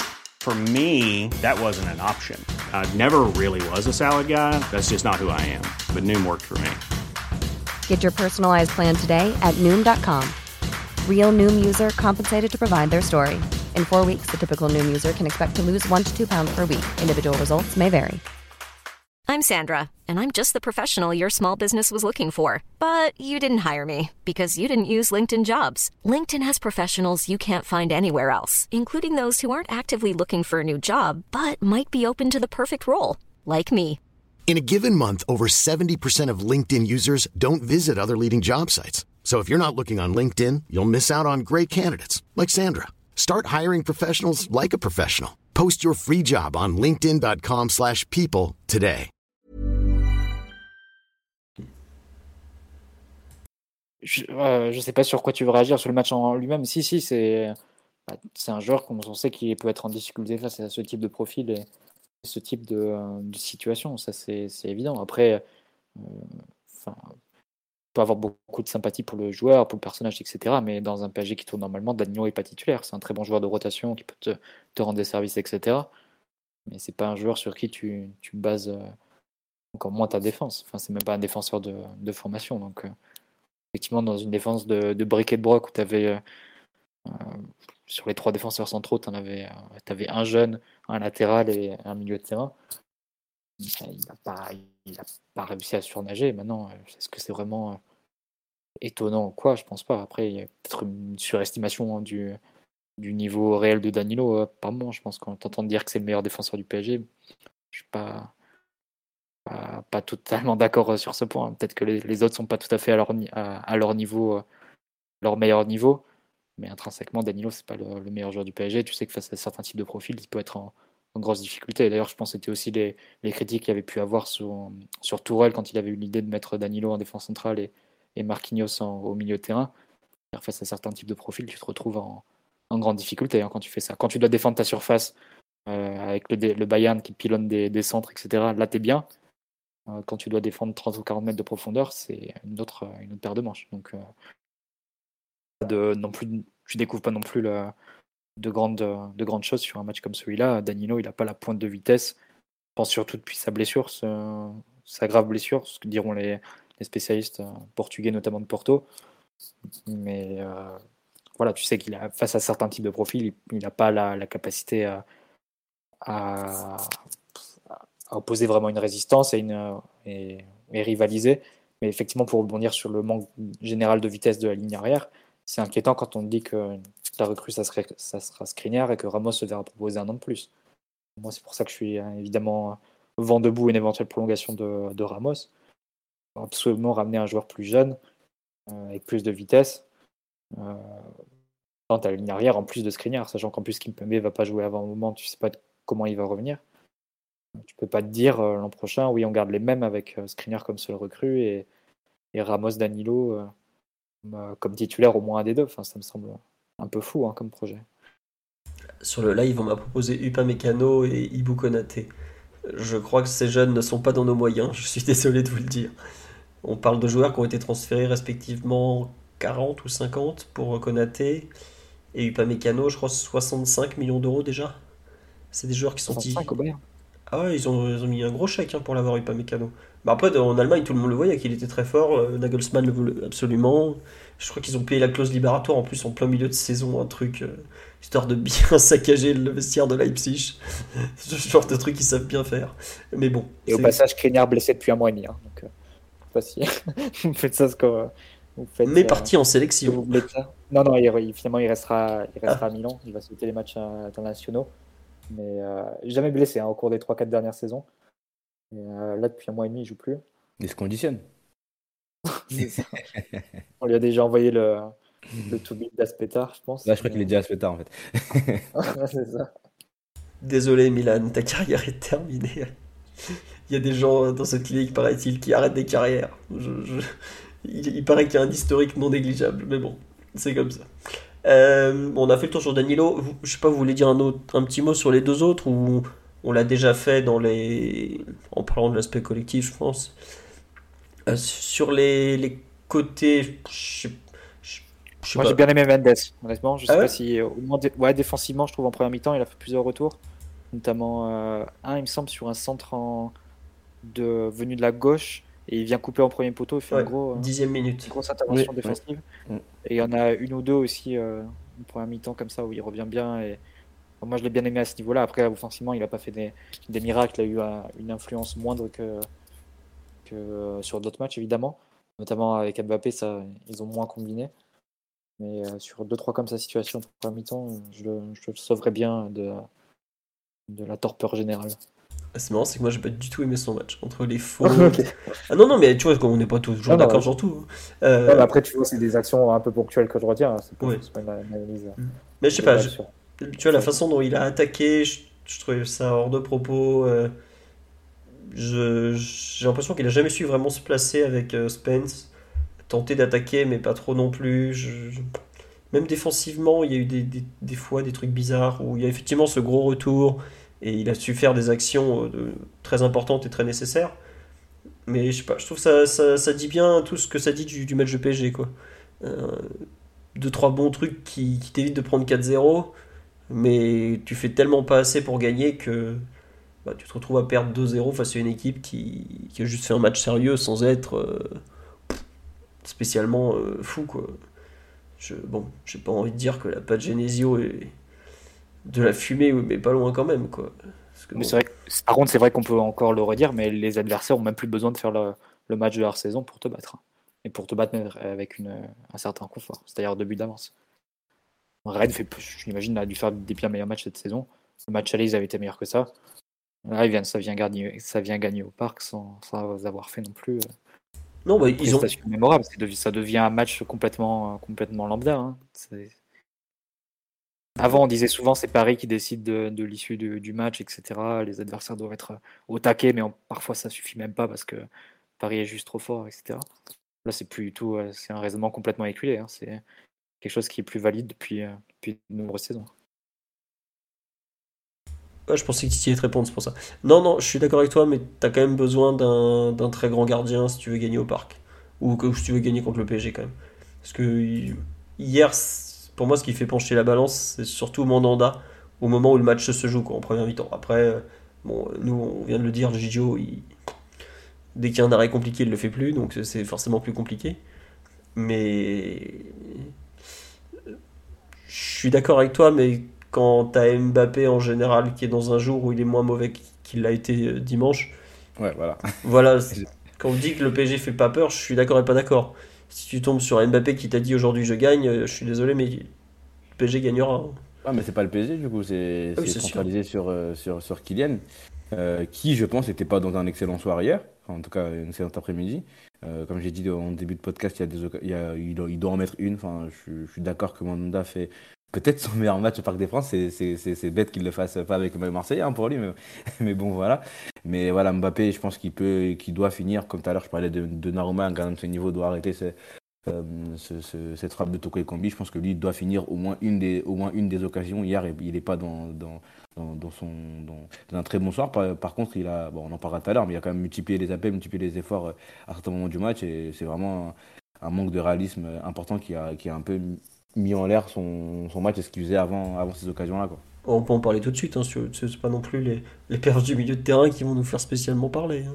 Ouais, bah écoute, euh, bah, c'est ce que j'ai dit sur Mbappé, au final, sur sa performance, euh, bah, je pense qu'il doit nous gagner, nous gagner le match hier, hein, parce que euh, Messi lui donne deux, je crois, bons ballons sur les, les un ou deux, je sais plus en cas j'en ai un en tête de deux, deux, deux, deux, deux, voilà deux. Ensuite il y en a un de Verratti peut-être, mais voilà, il y, a, y, a, des occasions qu'il qui, qui doit finir, franchement. Celle où il tente de piquer, je sais pas s'il se précipite, alors c'est peut-être la plus difficile, je sais pas comment vous, la voyez, mais celle où il tente de piquer, moi, pour moi, faut, faut, que ça, se finisse au fond. Et Mandanda, là, est tout heureux parce qu'il l'arrête de la tête, hein, si je dis pas de bêtises. Il est tout heureux que, ça, ne rentre, pas. Euh, il y en a encore, encore d'autres, mais dans d'autres matchs, il y a, d'autres soirées. Mbappé, c'est minimum de buts. Et c'est une soirée au boulot, comme il aime, comme il aime le dire. Donc, c'est pas pour dire que son match n'est pas bon, parce que je pense que c'est pas le cas, mais il doit quand même finir ces, occasions-là. Après, la, la, la lumière le problème, c'est que la lumière ne peut venir que, de lui et de, Messi quand il décide de, sortir ce, genre de, passe-là. Mais c'est vrai que euh, on le sait depuis le début de la saison. Après, au début de saison, il y avait Messi et Neymar qui étaient quand même à un tout autre niveau. Mais sur ces dernières semaines-là, la, la, lumière ne peut venir que de lui. On attend des choses que, que de lui. Et c'est aussi un des, un des gros problèmes de, cette saison parisienne. Bah, tu vois, quand tu dis que la lumière peut venir que de lui, je suis d'accord et pas d'accord. Parce que par exemple, parce que c'est normal que Nuno Mendes, dont on vient de parler, il te fasse quelque chose comme euh, zéro appel en profondeur sur la rencontre. Ou peut-être un, un, ou deux appels en, en, en, deuxième mi-temps. Je suis d'accord. Après, il a peut-être euh, été face à un adversaire, là, euh, Spence, il s'appelle, ouais. prêté par Tottenham, qui est assez, assez rapide, assez véloce. C'est peut-être que ça l'a je sais pas si ça, ça, ça, a joué dans le fait qu'il ait, qu'il un peu moins pris la profondeur, qu'il se soit contenté, comme l'a dit Mathieu en début de match, de faire de, bonnes choses défensivement et qu'on qu'on a moins vu. Sans doute, hein, sans doute que le système mis en place par Genesio l'a un peu, un, peu, un peu gêné.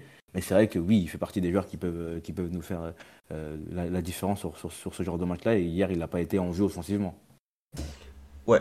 Non, mais je suis d'accord. Et tu vois, par exemple, Pembele sur l'autre aile, il a deux vraies montées, quoi on est, on est déjà très prévisible.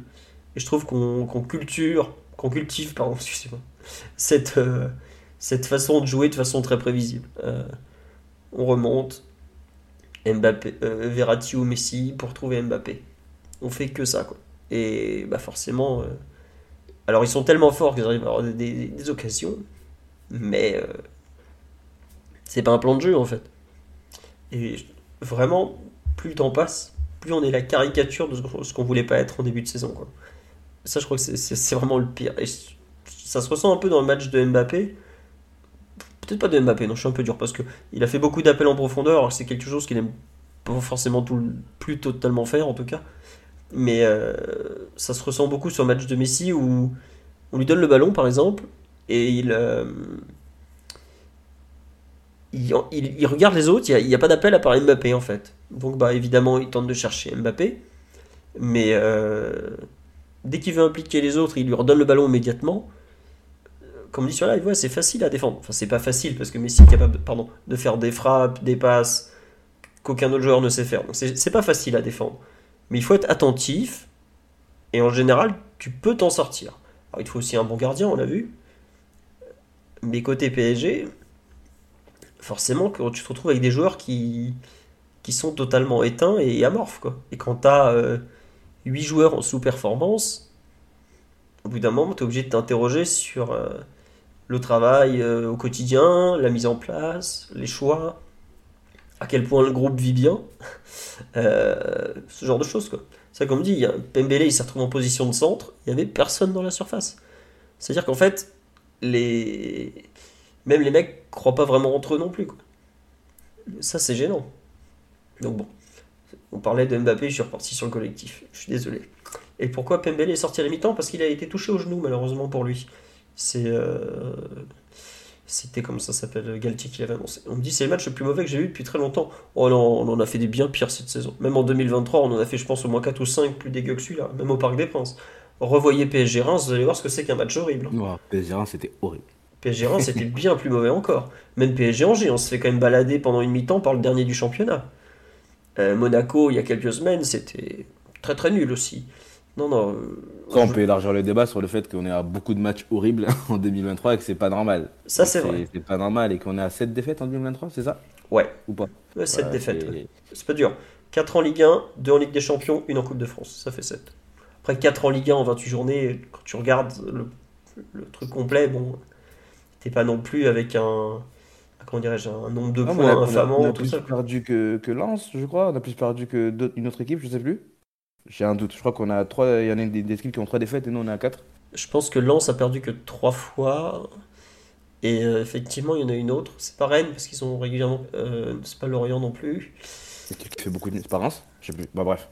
Ah oui, c'est peut-être Reims, puisqu'ils ont été invaincus pendant 19 euh, matchs. Bon, enfin, ça m'étonnerait quand même. Mais bon. Et je crois qu'on a, on est à 40% de défaites hein, sur l'année 2023. Ouais, 41% même. Après, enfin, tu vois, faut regarder aussi les adversaires que tu as joués. Tu as deux fois le Bayern, euh, deux fois Marseille, Monaco, Lille, euh, Lens, deux fois Rennes.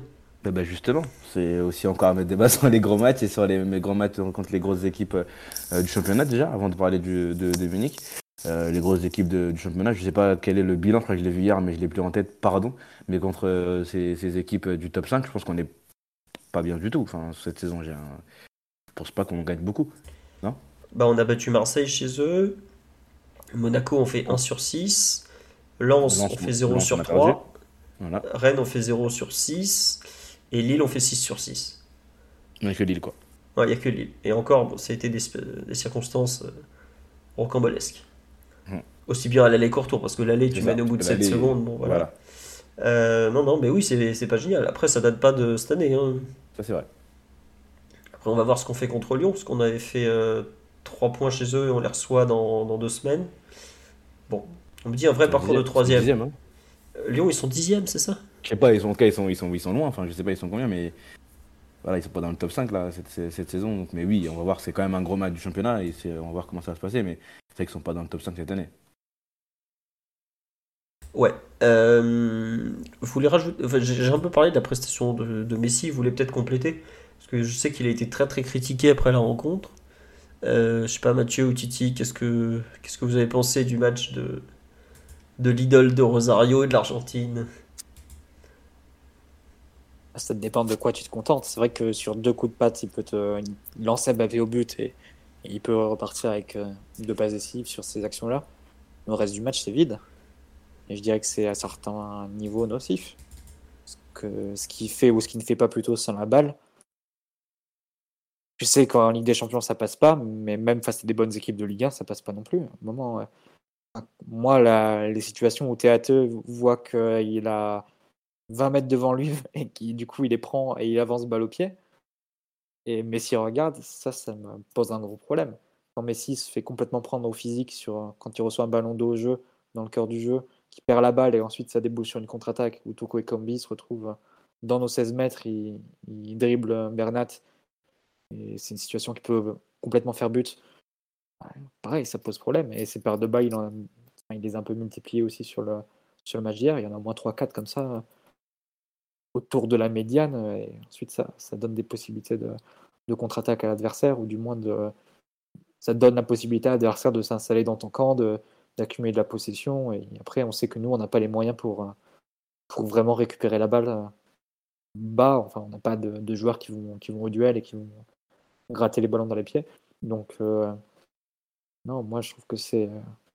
Tu peux t'en contenter. Oui, c'est vrai que sur deux passes décisives, il peut te marquer deux buts, mais tout ce qui te coûte en, à côté, je ne rentre même pas dans le débat sur, sur son salaire et les, joueurs qu'on pourrait, on pourrait prendre si on ne lui donnait pas 40 millions par an. Mais euh, rien que dans une équipe, aujourd'hui, Messi, euh, face à un adversaire d'un minimum de qualité, ça devient de plus en plus compliqué.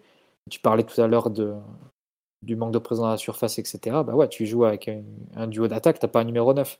T'as pas un numéro 9 dans l'équipe. Comment tu veux occuper la surface, etc. C'est Forcément, ta, ta, seule, ta seule euh, possibilité, ça va être Mbappé qui, qui va prendre la profondeur. T'as pas la possibilité de, d'avoir la possession haut sur le terrain, ensuite d'envoyer un centre parce que personne pour le couper ou personne pour occuper les centres. Donc c'est aussi ça la, question qui se pose. Donc euh, oui, tu as quelque chose d'effectivement très dysfonctionnel où Verratti redescend parce que les centraux prennent pas les initiatives balle au pied, et où Messi redescend au milieu de terrain parce que Fabien Ruiz et Vitinha sont d'une part, et Verratti redescend déjà plus bas. Ça te fait une équipe, une colonne vertébrale à 3, une sorte de Verratti, Messi et Mbappé. Euh, et effectivement, c'est assez, assez, lisible. Ça aurait pu suffire ce match qu'hier parce que euh, Rennes te laissait 30-35 mètres de, profondeur dans le dos. Mais en temps général, ça reste assez, assez limité. Ça reste limité. Je sais pas si Titi. Non, c'est vrai qu'il y a une remarque qu'on me fait sur la live. Ouais, euh, c'est fou à quel point il est détesté. Ouais, bah après, il y a un côté tête de turc au ah, Non, mais c'est le symbole. C'est comme quand l'an dernier se fait siffler au parc. C'est pas juste euh, son niveau de jeu, même si je pense que 4 buts en Ligue 1 l'an dernier au mois de février, ça justifiait quand même quelques sifflets. Mais c'est aussi tout ce qu'il représente. Euh, au moment, c'est aussi l'image de ton club. L'image de ton club, c'est Messi qui marche sur le terrain, Kim Kardashian en tribune et le cube qui, continue de chanter aux villes lumière alors que tu es mené 2-0 et que tu vois un spectacle pitoyable sur sur le terrain. Donc ça, c'est tous ces trois images, on va dire, qui te font haïr quelque chose que tu aimes euh, par-dessus tout comme le PSG. Donc c'est vraiment... Moi, je comprends les sentiments contrastés, je comprends qu'ils cristallisent beaucoup euh, le, rejet qu'on peut avoir vis-à-vis de cette équipe et plus globalement du projet depuis plusieurs années. moi, je le, vois, je le vois comme ça. Et je pense qu'une prolongation de Messi, au-delà des considérations sportives qu'on peut avoir, je pense que ça acterait une coupure vis-à-vis de beaucoup, beaucoup de supporters parce qu'il représente toute une dérive de, du malgré lui peut-être. Il mm. représente une dérive du club depuis quelques années. Je dis malgré lui, mais non en fait, parce que quand tu prends le PSG pour euh, centre de remise en forme pour la sélection, euh, au moins, si tu es un club qui se respecte un petit peu, tu, tu montes la porte. Bon, c'est pas le premier à avoir fait ça. Hein. Ouais, ouais, Il y en a même un, on l'a prolongé jusqu'en 2027, ça fait 5 ans qu'il fait ça. Hein, je veux pas. Bref. Après, je suis d'accord avec, avec Mathieu et, ce qu'il dit sur, euh, sur Messi au-delà de son match hier, euh, est-ce qu'on doit se contenter de, ces deux passes-là qui auraient pu être décisives? Est-ce que la vision de son match aurait, été différente? Peut-être que oui, même si on aurait encore pu dire qu'il a marché 98% du, temps, mais bon, euh, on sait que c'est le joueur qui est, donc euh, j'ai envie de dire, voilà, c'est comme ça. Mais effectivement, je pense pas que ce soit fou de voir à quel point il est peut-être pas détesté, mais en tout cas peu aimé par, les, supporters, hein, avec toutes les raisons qu'a énoncé euh, Mathieu. Moi, je m'inscris totalement dans, dans ce sens-là. Euh, euh, le, joueur qu'il est, qu'il a été, il a été, mais pas chez nous. En tout cas, il a été, il a été grand, très très grand, pas chez nous. Chez nous, évidemment, il y a toujours ces, ces moments, et Omar pourra en parler, et même nous, on pourra en parler. Il y a des, il y a des moments qui nous, qui nous rappellent le joueur qu'il est et, qu'il était, sans doute le meilleur de, de l'histoire. Mais tout ce qu'il a fait, pour l'instant, en tout cas, nous, avec nous, c'est deux huitièmes de finale de suite, et c'est des, et c'est dans la continuité de ces dernières années dans les matchs importants avec Barcelone. Euh, en tout cas, les matchs de champion, excusez-moi. Donc euh, nous, euh, si on doit se rattacher à ce qu'il a fait au PSG, évidemment, je pense qu'on n'est pas, on pas totalement satisfait de, ce que fait cet homme dans, cette équipe-là. Et quand on le voit aussi, aussi, peu, aussi peu impliqué, à part, à part peut-être en, en, ce début de saison, mais quand on le voit aussi, aussi peu impliqué, quand on voit qu'on attaque à, on attaque des fois sans lui, qu'on défend euh, effectivement euh, sans lui. Enfin, je comprends que certains se disent c'est bon, stop, euh, le foot du passé c'est cool, c'est bien, on a eu, on a eu Messi, on a, on a kiffé un moment, ça fait, ça fait des, des top 8, etc. Mais si, mais là, peut-être qu'on a, on a le choix, il faut peut-être qu'il s'en aille, même, je, suis même sûr de ça, il faut qu'il s'en aille, il faut faire, faut faire le choix de laisser partir cet homme et qu'il aille vaquer ses occupations ailleurs, parce que au Paris Saint-Germain, mais Messi, pour l'instant, c'est c'est un coup d'épée dans l'eau. Il n'y a, y a, pas beaucoup de choses de, bien qu'on peut, en sortir. En tout cas sur le terrain. Après, hors du terrain, et ça c'est pas mon problème en fait. Nous, ce qu'on qu analyse, c'est sur le terrain. En tout cas aujourd'hui, et ce qui a, été fait sur le terrain par, Messi est assez insuffisant. Donc euh, quand, quand j'en vois euh, l'année dernière, quand on nous expliquait que c'était pas normal de siffler des, des, joueurs comme cela, en fait, on, les supporters ils font ce qu'ils veulent déjà de 1, de 2, c'est eux qui, qui, qui payent leur, billet pour aller au stade. Et s'ils trouvent que Messi est, à l'image de, de, la politique sportive du club et qu'ils veulent le siffler, bah, ils le sifflent et ils font ce qu'ils veulent en fait. Et, s'ils veulent continuer à le siffler, ils continuent à le siffler. Hier et encore, il n'y a, pas, il a, a pas eu de sifflet. Il y a eu même une indifférence. Je ne sais même pas si c'est pas pire. Parce que les sifflets, c'était juste sur des actions où c'est assez compréhensible d'être un peu énervé quand Messi perd le ballon et décide d'arrêter de, courir. Voilà, c'est juste des, des, épiphénomènes. Il n'y a pas eu de gros sifflets. En fait, tout le monde est en pleine indifférence envers cette personne-là et envers même l'équipe en, en général et attend que ça se termine. Voilà, donc euh, c'est ce qu'on attend pour, euh, pour Messi, que ça se termine. Merci pour tout. mais voilà, je pense qu'au Paris Saint-Germain, c'était pas une réussite en tout cas aujourd'hui. Ouais, non, en fait. Un an de bonheur en plus, on va essayer d'éviter. Mais... Non, non, qu'est-ce que tu as dit, Mathieu? Un, an de bonheur en plus, j'espère qu'on va éviter ça. Non, non mais tu vois, mais moi qui suis parmi les plus, comment dirais-je, compréhensif avec le jeu. Non, mais vraiment, je trouve que le joueur, il fait des choses. Pas poster chez toi, Philo, faut le dire. Non, j'ai pas de poster chez moi. j'ai des posters de la patte patrouille chez moi. c'est pas les miens. Non, mais ce que je veux dire, c'est que sur le terrain, il faut quand même regarder ce qu'il fait parce que il fait des choses rares. Il fait des choses qu'on reverra pas. Et ça, je trouve que il est pas beaucoup, il est pas assez respecté peut-être par rapport à ça. Après, je suis d'accord. Le langage corporel qui dégage quand on me dit sur live, tout le monde m'en parle. On a l'impression vraiment que ça le fait chier d'être là. Qu'il a signé à contre-coeur, qui s'est jamais vraiment investi, qu'il n'est pas chez lui tout simplement quoi. Il fait deux, enfin il fait deux ans d'Harlem Globetrotters. J'ai envie qu'il retourne à, à comment dire à, à, Barcelone pour bien voir comment ils vont essayer de l'intégrer au pressing de Xavi avec euh, Lewandowski. On va bien rigoler. Euh, il a toujours un peu cette magie en lui par moment. La passe qui fait, la, la passe qu'il fait pour envoyer Mbappé sur, au, vers Mandanda euh, personne s'attend à ce qu'elle passe qu'elle prenne cet angle-là, par exemple. Je l'ai regardé un moment à la mi-temps pour voir euh, comment il a compris tout ça. Philo, on, on parle du meilleur joueur de l'histoire, peut-être Oui, je sais, je sais. Pour moi, oui. Donc bah ouais, mais tu vois, c'est ça qui me fait. Il y a un truc que j'aime pas dans le, rapport de supporter parisien Messi, même si chacun a le sien et je devrais plus respecter ça probablement. C'est on banalise ce qu'il est capable de faire sur un terrain. Il y a des phases, il y a des trucs qu'il a fait sur ce terrain du Parc des Princes avec le maillot du PSG. Il n'y a pas un joueur de notre histoire qui est capable de le refaire.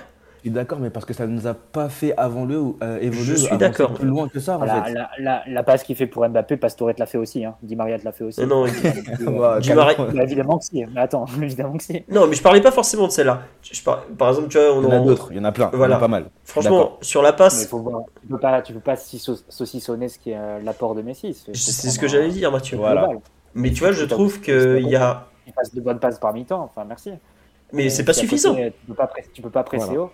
Euh, si tu presses haut, déjà, tu peux peut-être te, procurer plus de situations de but. Hein.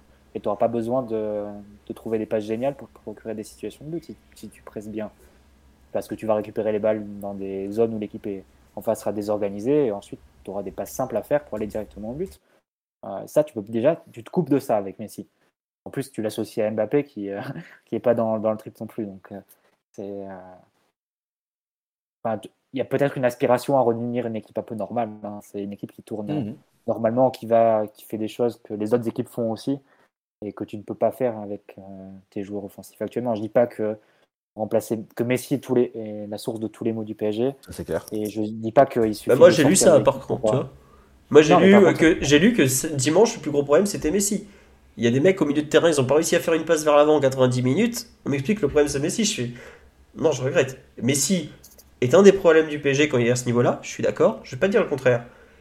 Mais je vois facile sur le 11 de départ 8 ou 9 qui sont plus des problèmes encore pour moi.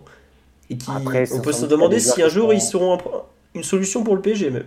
Parce que lui, dans 3 mois, c'est fini. il y a sans doute des joueurs qui sont dans le 11 du PSG qui sont au PSG parce que Messi est aussi au PSG. Parce qu'aujourd'hui, avoir Messi dans, au club, ça t'empêche complètement de te, te, positionner sur des joueurs à 60, 80, 100 millions d'euros qui sont pas toujours les meilleurs joueurs du monde mais qui malgré tout, quand ils ont une certaine valorisation, c'est qu'ils sortent d'une bonne saison, c'est qu'ils sont convoités, etc. Ça donne quand même une indication. Aujourd'hui, le PSG peut plus se mettre sur ces joueurs à 80, 100 millions d'euros. On parle de Bellingham, tout ça. Bellingham, tu peux pas le recruter quand tu as Messi dans l'équipe. Tu peux pas faire un investissement comme ça. Donc euh, après, évidemment, il y aurait la concurrence. Donc euh, je dis pas que sans Messi, tu le recruterais. Mais c'est juste que cette gamme de joueurs, cette gamme de joueurs convoités qui coûte très cher, tu peux pas te positionner dessus. Donc forcément, tu prends du moyen de gamme. Mm. Tu as Messi, Neymar, Mbappé ensemble dans ton équipe. Et forcément, ça donne bah, ce genre de d'effectifs un peu complètement déséquilibrés. Le constat qu'on fait depuis 2017 en gros et qui a été accentué depuis deux ans. Et sans dire que que faire partir Messi résoudrait tous les problèmes, je suis convaincu qu'il n'y a aucun début de solution qui passe par le maintien de Messi dans l'équipe, parce que ça te coupe complètement la possibilité de recruter des joueurs. Après, évidemment, si tu laisses partir Messi, il faut avoir un bon directeur sportif qui arrive à convaincre des joueurs et qui arrive à, à, ouais, faire venir de la qualité et qui soit adapté à, à Mbappé et aux joueurs qui restera, resteront. Mais si Messi reste, bah, tu, au final, tu, tu dépasser le problème. es condamné, ouais, es condamné à continuer de la même façon. Hmm. Enfin, quand, quand, on parle de révolution ou de, de changer l'équipe l'an prochain, si tu changes ni Messi, ni Ramos, ni Neymar, ni Mbappé, ni Verratti, ni Marquinhos, tu changes qui? C'est comme quand tu, si on veut rester un peu l'actualité politique en ce moment, enfin, tu fais un remaniement du gouvernement, tu changes juste le ministre des Sports et le secrétaire d'État au, je sais pas, à l'écologie. Ça change quoi? Ça change rien. Ça change rien. Donc à un moment, si tu veux vraiment avoir une autre équipe l'an prochain, il bah, faut se séparer des joueurs qui sont titulaires. Changer Carlos Soler, ça changera que dalle hein, l'an prochain à ta saison. Euh, changer Messi, je pense que ça peut euh, te donner la possibilité de construire autre chose. Sans la garantie que cette autre chose sera forcément meilleure, parce qu'il faut la compétence aussi pour, pour pouvoir le concrétiser. Ouais, bah écoute, moi je suis pas aussi certain que toi que le départ de Messi va nous permettre euh, de devenir d'un coup une super équipe, alors que les cinq années précédentes où il n'était pas là, on n'était pas plus une euh, équipe. Je, dire là, je viens de te dire pas du tout. non, mais, non, mais je vois ce que tu veux dire, Mathieu. Non, non, je comprends ce que tu veux dire. Mais... Petit calomniateur. ça va, t'es pas le dernier à le faire non plus. Hein. On te connaît, là, le Stico. Non, non, mais plus sérieusement. Euh, je comprends, et je suis d'accord que l'effectif, il est construit avec le cul, parce qu'on a trois mecs devant qui sont beaucoup trop chers, qui nous conditionnent. Mm. Mais moi, je vous parle juste du contenu de ces matchs. Juste le contenu. Hein. Je suis d'accord qu'il y a des pertes de balles et tout. Enfin, il y en a vraiment eu beaucoup ce, dimanche où là, il était, il était pas très très bon. Mais il y a aussi des, des, moments dans son jeu où on me dit des trucs comme quoi il apporte rien. Je suis pas d'accord. Ça, je regrette, je suis pas d'accord. Vous pouvez pas dire que c'est un joueur neutre. Il est très clivant parce qu'effectivement, il marche et il est insupportable par moment, même moi, il m'insupporte. Pas quand il perd la balle juste avant la mi-temps parce qu'il rate son contrôle. Ouais, et tous, Mbappé avait fait pareil quand il n'est pas servi avant la mi-temps contre Montpellier au mois d'août, par exemple. Voilà. Mais euh, il y a des fois, il est insupportable parce qu'il il est à 2 mètres et qu'il ne fait même pas l'effort de replacement. Bah, quand Mathieu parlait des, de théâtre qui l'élimine, enfin, sans voilà, ouais. en fait, d'avancer avec le ballon et qui permet de, gagner des mètres et trouver des solutions ensuite au milieu de terrain, oui, effectivement, là, c'est insupportable. Voilà. Et on, me dit, ouais, qu'est-ce qu'il a apporté au PSG Il va finir deux fois meilleur passeur de Ligue 1 déjà, c'est quand même pas. Et surtout, l'année prochaine, il va falloir que d'autres joueurs prennent leurs responsabilités, que d'autres joueurs donnent des passes, marquent des buts et jouent autant.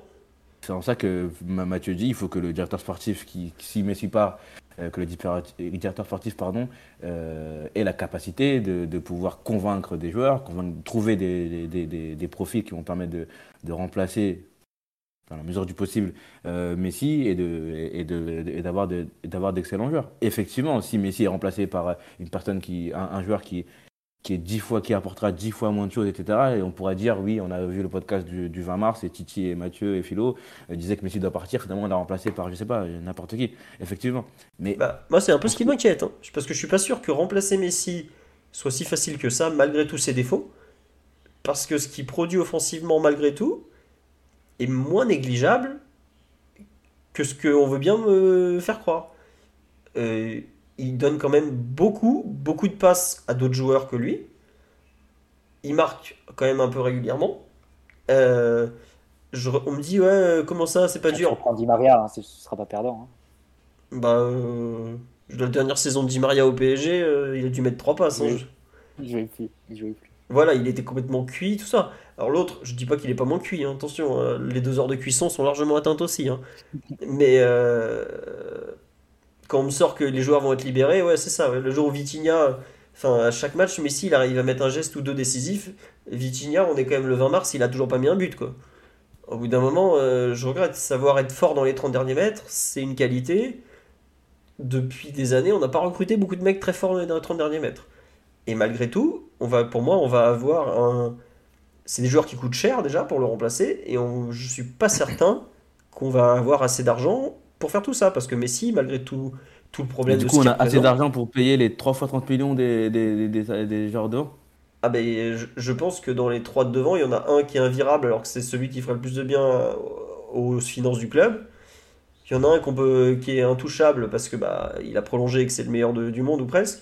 Et il y a Messi qui, est, qui a un gros salaire, mais qui rapporte énormément aussi. Qui rapporte énormément d'argent. Mais oui, mais on a quand même 600 ou je sais pas combien d'euros de, Ah bah oui, c'est ça le problème. C'est à quel point euh, il faut qu'on fasse beaucoup, beaucoup, beaucoup d'efforts, oui.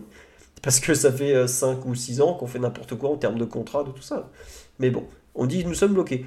Je pense honnêtement qu'on est devant une période qui s'annonce très compliquée, à moins de faire de très bons choix.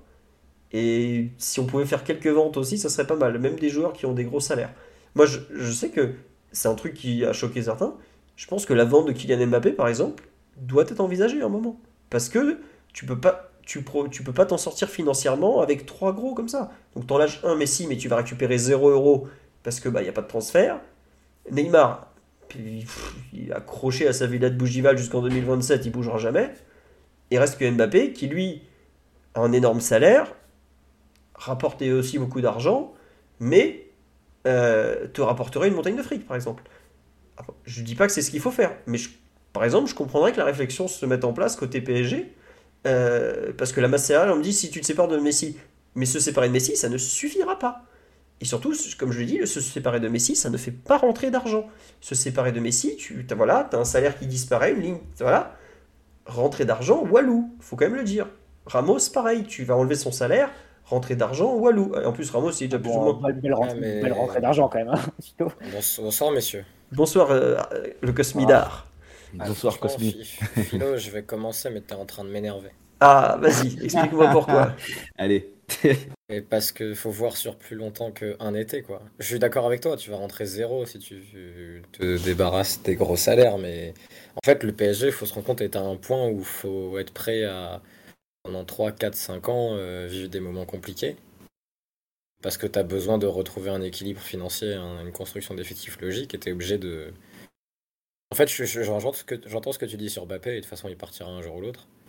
Mais ce serait faire une erreur de plus pour compenser tes erreurs précédentes, tu vois. Et je trouverais ça terrible. De dire, bah en fait, on s'est trompé en prenant Messi, en prolongeant Neymar aussi longtemps. Bah, pour se rattraper, il faut qu'on vende Mbappé, tu vois. C'est l'enchaînement des erreurs, quoi. Je fais une erreur pour compenser celle-là, puis je fais une autre erreur pour compenser encore celle-là. Je pense qu'il faut euh, vider un peu les, gros salaire. Pendant 3, 4, 5 ans, je sais pas, manger ton pain noir et petit à petit retrouver un équipe financier qui te permet de refaire des transferts, où tu vas chercher des joueurs libres, où tu, tu scoutes un peu mieux, tu fais comme Liverpool l'a fait pendant quelques années à prendre des joueurs sous-évolués par les marchés. Quand ils ont pris ça à 35 millions, en même temps que d'autres en prenaient pour le double, moins, moins bon, tu vois, des.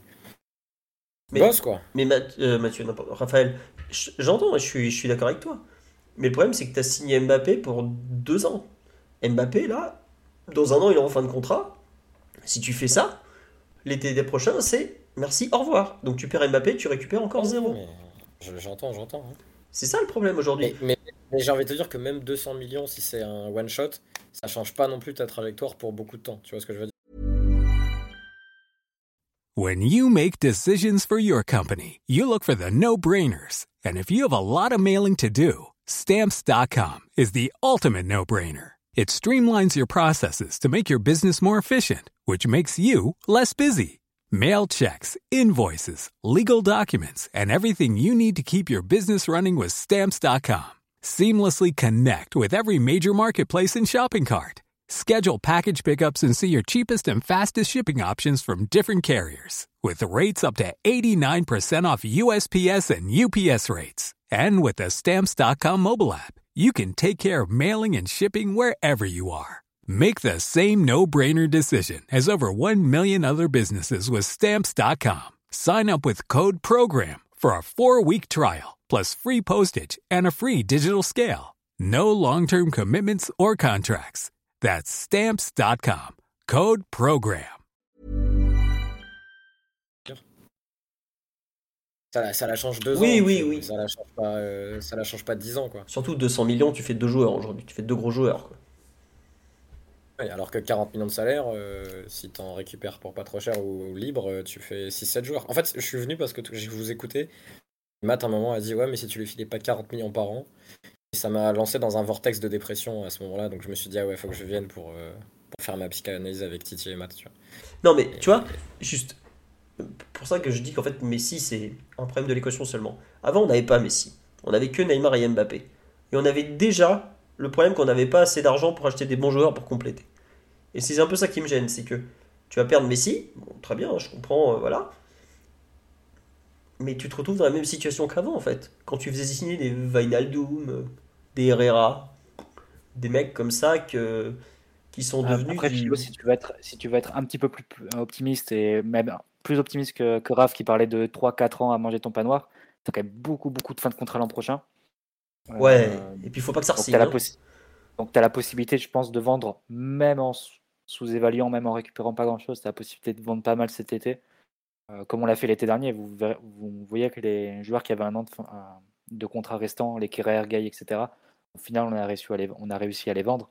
Tu peux imaginer que Paredes, Icardi, Wijnaldum, d'autres joueurs qui sont en fin de contrat 2024 cet été, peut-être qu'on réussira à, faire quelque chose. Si en plus tu arrives à te libérer des Messi, de, de Ramos, etc., bon, tu te retrouves quand même avec euh, déjà un effectif qui aura bien été purgé, et donc de la place pour recruter des joueurs, et aussi de la place même dans ta masse salariale. Donc je pense que malgré tout, cet été, si tu t'y prends bien, peut-être que tu peux avoir un, un petit, une petite fenêtre de tir, mais au plus tard l'été prochain.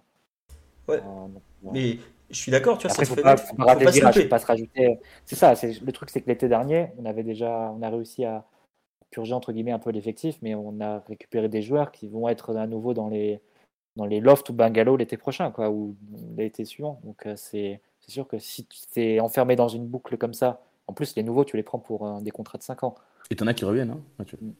Ouais, t'en as qui reviennent. Bah, gros- globalement, tu es à peu près au même point que l'été dernier. C'est-à-dire que Mhm. ceux qui sont partis en prêt vont revenir et ceux qui ont été vendus définitivement ont été remplacés par des joueurs recrutés définitivement eux aussi, mais qui vont prendre leur place dans le loft en gros.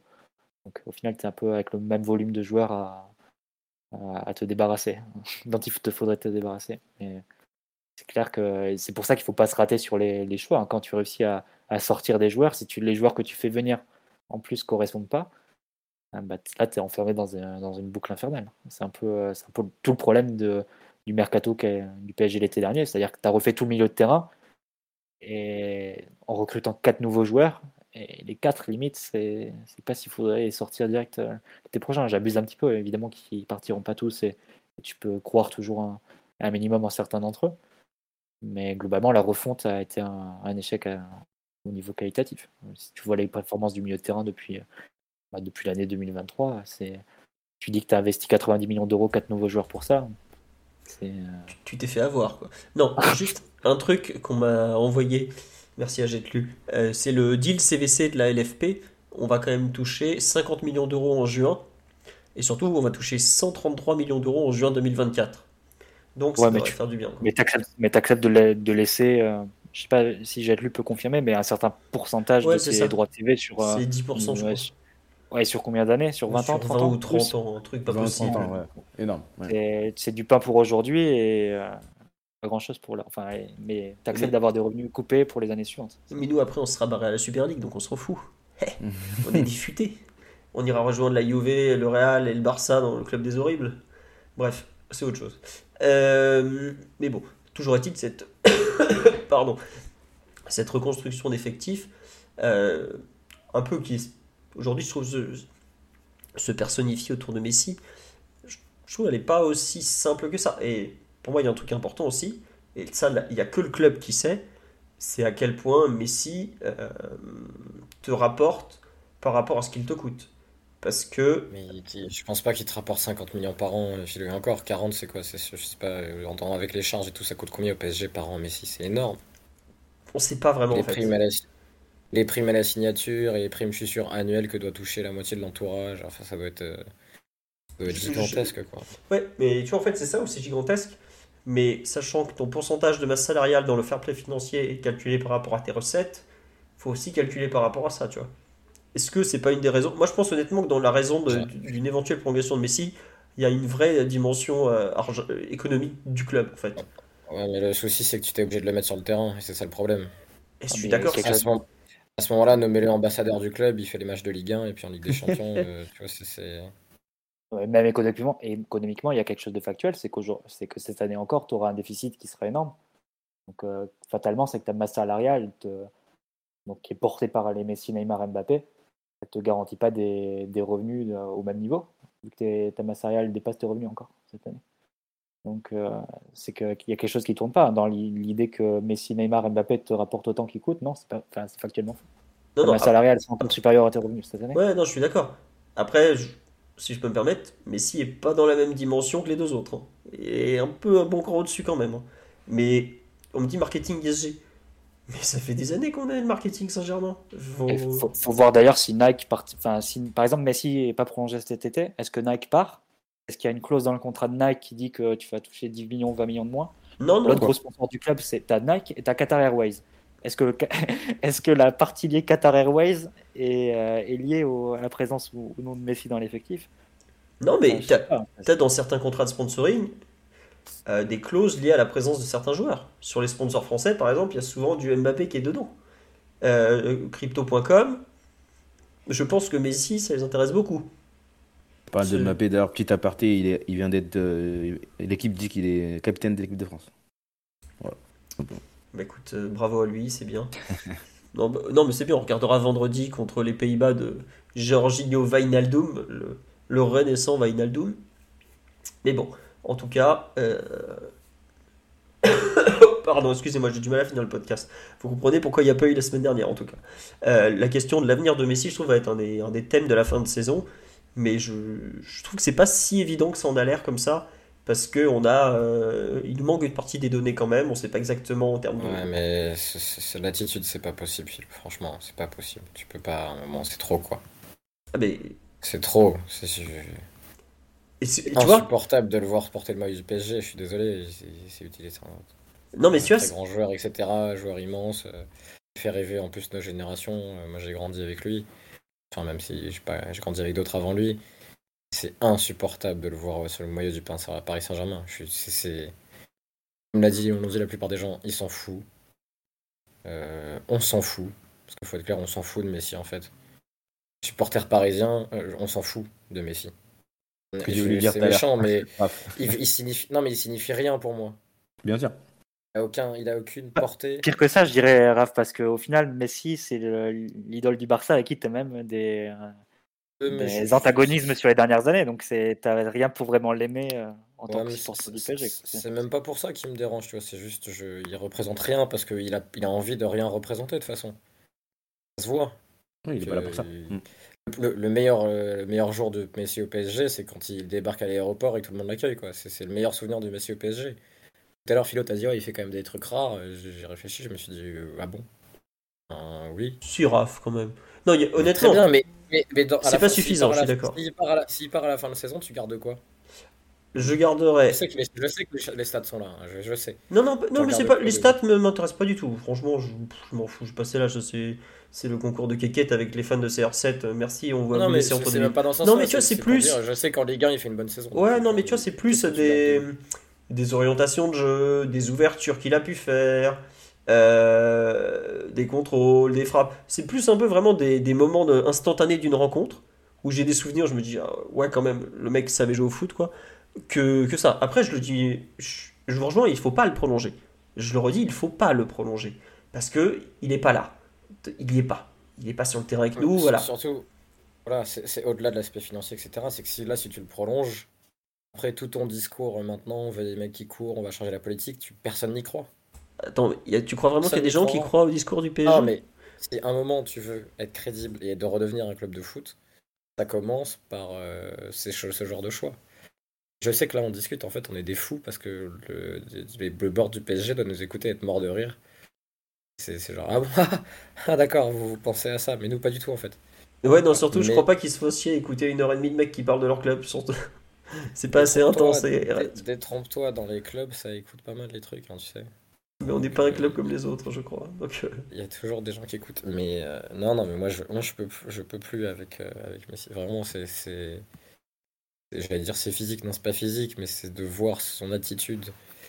Sous le maillot du PSG, sous le maillot du Barça, il avait parfois ce côté un peu déconnecté de ce qui se passait.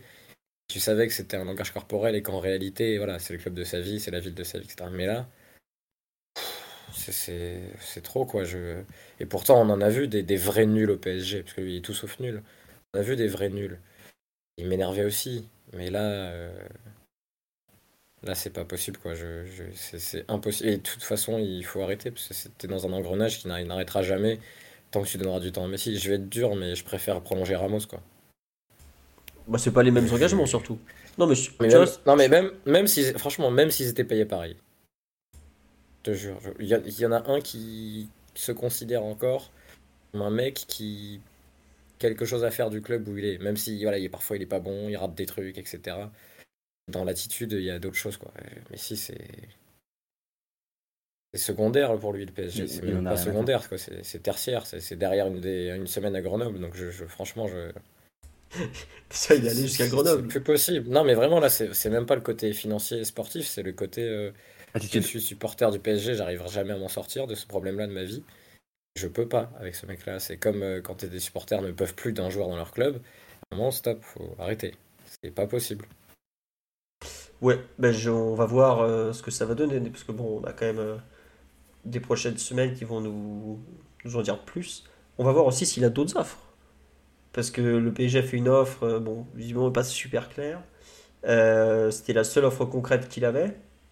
Bon, à voir la suite mais je ne serais pas surpris que ce soit un peu le, le fil rouge de la fin de saison. On dit s'il peut prendre un Stéphane avec lui, ça serait bien aussi. Non, faut qu'il reste, faut ah qu'il continue d'acheter des maillots. Il faut rester pour acheter des maillots. Par contre, vous pouvez arrêter de, de, faire monter le prix des places sur Ticket Place. Euh, vous allez voir, le prix des places sur Ticket Place devrait bien baisser après le départ de, de Messi, normalement. Ah bah comme ça, avec Titi, on pourra revenir au parc, ça fait un petit moment. enfin, on connaît pas, allez, ouais. S'il peut emporter Bruce Granek et ses tweets avec lui, là, Ses tweets et tous ses avis foot au passage. Allez, tu, tu repars là-bas, tu seras bien. Voilà. Allez, euh, carré croix et laisse-nous tranquille. Hein. Bon, euh, le dernier thème, on a complètement dévié du planning initial, mais c'était intéressant ce débat et tout. Et puis, on aura le temps de le refaire. Et comme Omar n'était pas là pour défendre Messi, il fallait bien que je le fasse aussi un peu. Il y a quand même des gens qui m'ont dit que j'avais reçu un chèque de la direction. Dernier truc que j'ai reçu de la, direction, ça a été un email pour se plaindre. Donc c'est pas tout à fait la même ambiance. Bref. Euh, le dernier thème que je t'ai dit, c'est est-ce que vous pensez que tous les matchs de cette fin de saison vont être un peu comme euh, ce PSG Rennes, euh, un peu, bon, un peu horrible quoi, ou pas, ou vous pensez que ça quand même, il y aura un, rebond qui va, qui va avoir lieu euh, pour les prochains matchs. Oui, Mathieu? Attention au retour de Laurent Blanc dans son jardin du parc. le Cévenol Laurent Blanc va-t-il prendre sa revanche, Mathieu? Bah, J'espère qu'il sera accueilli comme il se doit par le CUP, qui euh, était revenu au parc le jour du départ de Laurent Blanc, hein, ironiquement. Euh, bah, officiellement, ils sont revenus. Non, ils n'étaient pas là, mais ça, chantait Liberté pour les Ultras, etc. Oui, ils pas là. On était, euh, devait être euh, mm. ensemble sur ce match-là. C'est PSG Nantes, le 4-0. Et euh, donc, du coup, le dernier match, dernier match, dernier match de Laurent Blanc, et, ça chantait beau aussi beaucoup côté, pour le retour des Ultras qui étaient dans les tuyaux, et ils reviennent la saison d'après. Mais ouais, ça sera intéressant de voir comment, comment Lyon se comporte au parc. J'ai cru comprendre qu'ils n'avaient pas une très très bonne équipe et qu'ils n'avaient pas des très très bons résultats ces derniers, Il faudra voir s'ils ouvrent le jeu ou pas, mais ils ont malgré tout des joueurs pour, pour te faire mal quand même. Donc, euh, ce sera intéressant à voir. Mais après, l'enchaînement avec Nice-Lens. C'est, euh, ben, on va voir. Hein. C'est 7 points, c'est à la fois beaucoup, mais ça peut fondre. Hein. Donc, euh, trois matchs, trois défaites consécutives, on l'a déjà fait, on peut le refaire. c'est dans Et on va recommencer. C'est Lucien Riquet avant, avant la remontada ou quoi J'adore tes causeries, Bat. On l'a déjà fait, on peut, le, refaire. Surtout que un calendrier abordable en parallèle. Hein. Ils, ont, ils ont trois matchs euh, très abordables. Donc, euh, Marseille Ouais. Parce qu'après, j'ai vu qu'ils ont quand même beaucoup de déplacements compliqués ensuite. Hein. Ouais, mais, c'est la meilleure équipe à l'extérieur les trois prochains matchs, tu vois, dans trois journées, tu peux être euh, à moins de 3 points, quoi. Parce qu'ils font Montpellier, Lorient et 3, je crois. Et Montpellier sans Savanier et Ferry, me semble-t-il, parce que je crois que Ferry avait été expulsé. Il a pris un rouge en quelques minutes, ouais, deux jeunes. Et Jojo la bagarre, le vrai, l'esprit paillade. Non, non, je... en fait, pour revenir sur la question initiale, j'avoue que je pense que la trêve internationale va faire beaucoup, beaucoup de bien aux joueurs, quoi. Là, tu vois que ça les saoule d'être là. Ils ont envie de s'aérer la tête, de quitter un peu tout ça. Je crois que l'année dernière, ça avait. On a, envie qu'il s'aère aussi. Euh. Non, mais euh, toi, t'as envie qu'il saute par la fenêtre, c'est autre chose, euh, Raphaël. On rappelle que le, dernier retour de C'est quoi, c'est Mike Brandt ou Jodassin qui a sauté par une fenêtre? C'est toi qui écoutais Europe avec ta mère. Je, je sais pas, moi. les anciens sur le live, on veut une réponse. Je sais pas, les mecs. on, peut, quand même noter que le dernier retour de trêve international du PSG, on avait fait deux défaites. Hein. Plus un match ignoble face à Strasbourg au parc. Donc... Alors, on me signale que c'est Mike Brandt et que visiblement il a fait trois essais. Trois fois, vous l'avez fait, vous pouvez le refaire. N'hésitez pas. Bref. Euh, non, non, je crois qu'on avait bien repris la semaine dernière, l'année dernière, la trêve. On gagne. Euh, bah, le retour de Coupe du Monde, on perd face à Rennes. Ah oui, oui. Non, je pensais que tu parlais de la saison dernière. où on bat 5-1 Lorient. Euh, mais vous avez envie que ce PSG-là soit champion, vous? Bah déjà, vu que le, le, le, poursuivant c'est l'OM, oui. on mal. Non mais oui, on a envie qu'il soit champion. Après, je, je, pense que tu veux élargir sur le fait que cette équipe-là, on en a, enfin on en a, on en a marre et on la, on la déteste. J'ai l'impression qu'on dit, on dit pareil tous les ans, mais cette équipe-là, elle est, elle est assez détestable. On a parlé un peu de, de Messi, mais ça, c'est, c'est un peu dans la globalité où il n'y a pas beaucoup de, de, de, joueurs qui sont aimés euh, par, euh, par, par le public. Mais effectivement, euh, à, gagner un titre, on, veut toujours, on veut toujours être champion. Je pense que c'est normal. Euh, au-delà du fait qu'on, déteste ces gens-là, malheureusement, comme tu as dit tout à l'heure, notre, notre, problème c'est qu'on aime les PSG, donc on aimerait que le, le, PSG soit, soit, champion.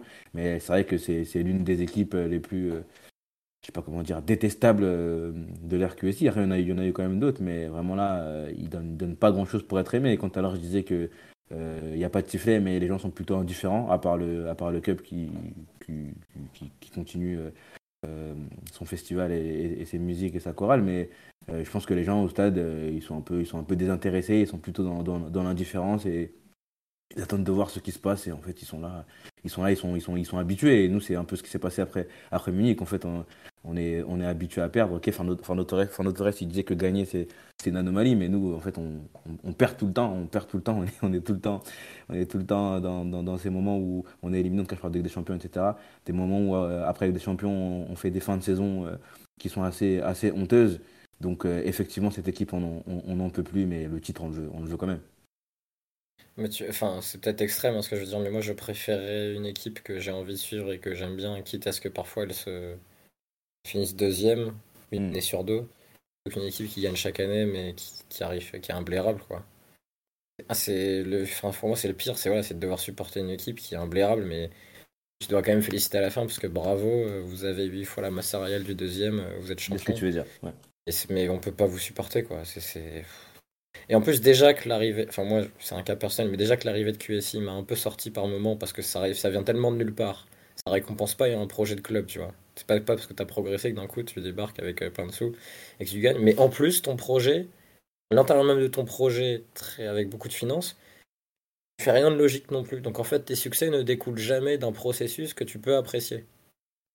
C'est pour ça qu'en fait ce club est devenu euh, à ce point, mais il est redevenu à ce point insupportable. C'est que tu peux pas, c'est la phrase des, un peu débile des gens sur LinkedIn, euh, l'important c'est pas la destination, c'est le chemin. Mais là c'est vrai, le chemin est dégueulasse.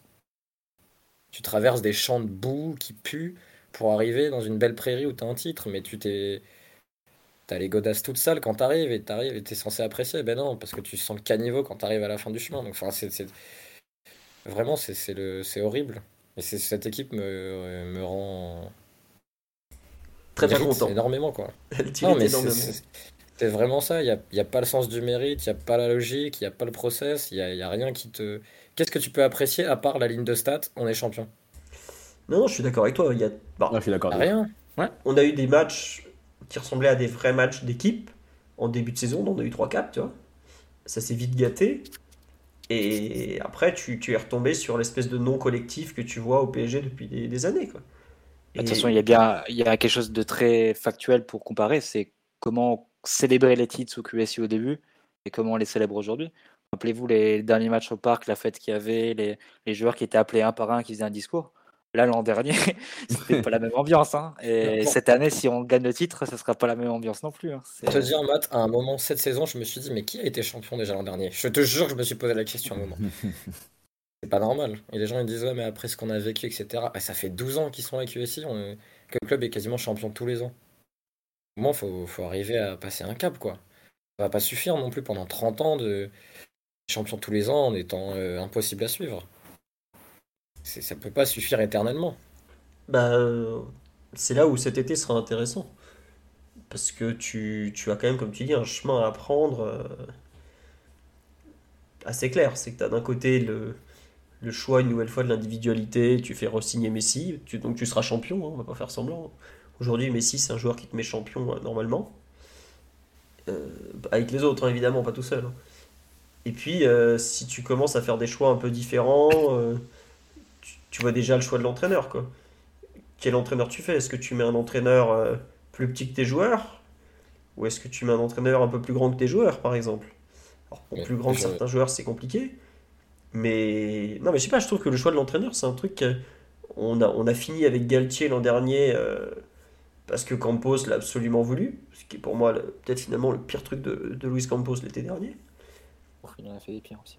Ah, franchement, euh, aller payer Nice pour récupérer ce mec qui, 5, euh, quoi, 9 mois plus tard, euh, est détesté par absolument tout le monde et qui arrive et qui sait qu'il est condamné, t'as quand même payé pour faire venir un mec que tu as viré. Il est détesté parce qu'on lui a foutu un effectif qui a, qui a pas de sens aussi. C'est, je sais pas si mais bon. aurait fait, aurait fait jouer le PSG un football incroyable cette année. Après, et je ne dis pas ça pour les formes. Moi, j'étais pour le matin de Pochettino, donc, comme vous le savez. Donc, euh, moi, j'aurais pas donné 20 millions d'euros à, Nice. Mais c'est bien d'en rappeler tes crimes, Matt, quand même. je m'auto-accuse. Mais euh, non, plus, plus sérieusement, le, la question de l'entraîneur, je suis d'accord. Mais après, si tu vas recommencer sur un projet technique, tu prolonges pas Ramos et Messi, qui sont de facto super, enfin, une figure supérieure à n'importe quel entraîneur que tu pourrais prendre, hors Guardiola ou enfin, ce genre de choses qui sont pas accessibles. Donc, euh, si tu veux repartir sur un projet technique qui donne de la latitude à l'entraîneur, tu gardes, comme star, tu regardes que Mbappé, tu fais place nette et table rase. Tu, fais un duo euh, Mota Camara, comme ça tu remets l'identité qui collait euh, un peu à l'équipe. Tu, et tu, moi je suis pour un projet de décroissance du Paris Saint-Germain parce que de toute façon financièrement c'est la, mais c'est la seule possibilité. Bah ouais, non mais c'est humilité. soit, soit brutal, soit, soit contenu, mais dans tous les cas tu dois forcément réduire la volure. Donc. Euh. Tu peux plus être un super club. Donc euh, il faut accepter d'être un un Séville, tu vois, mais euh, je sais pas, un, ou, Naples. Ou juste un club Naples, géré, tu vois. Un Dortmund, non mais tu vois, il faut. moi, quand j'avais dit ça l'an dernier, j'avais dit comment ça, comment tu peux accepter ça? Mais vous aimez pas ce que vous voyez, vous aimez pas supporter le club. C'est ça, c'est des saisons insupportables.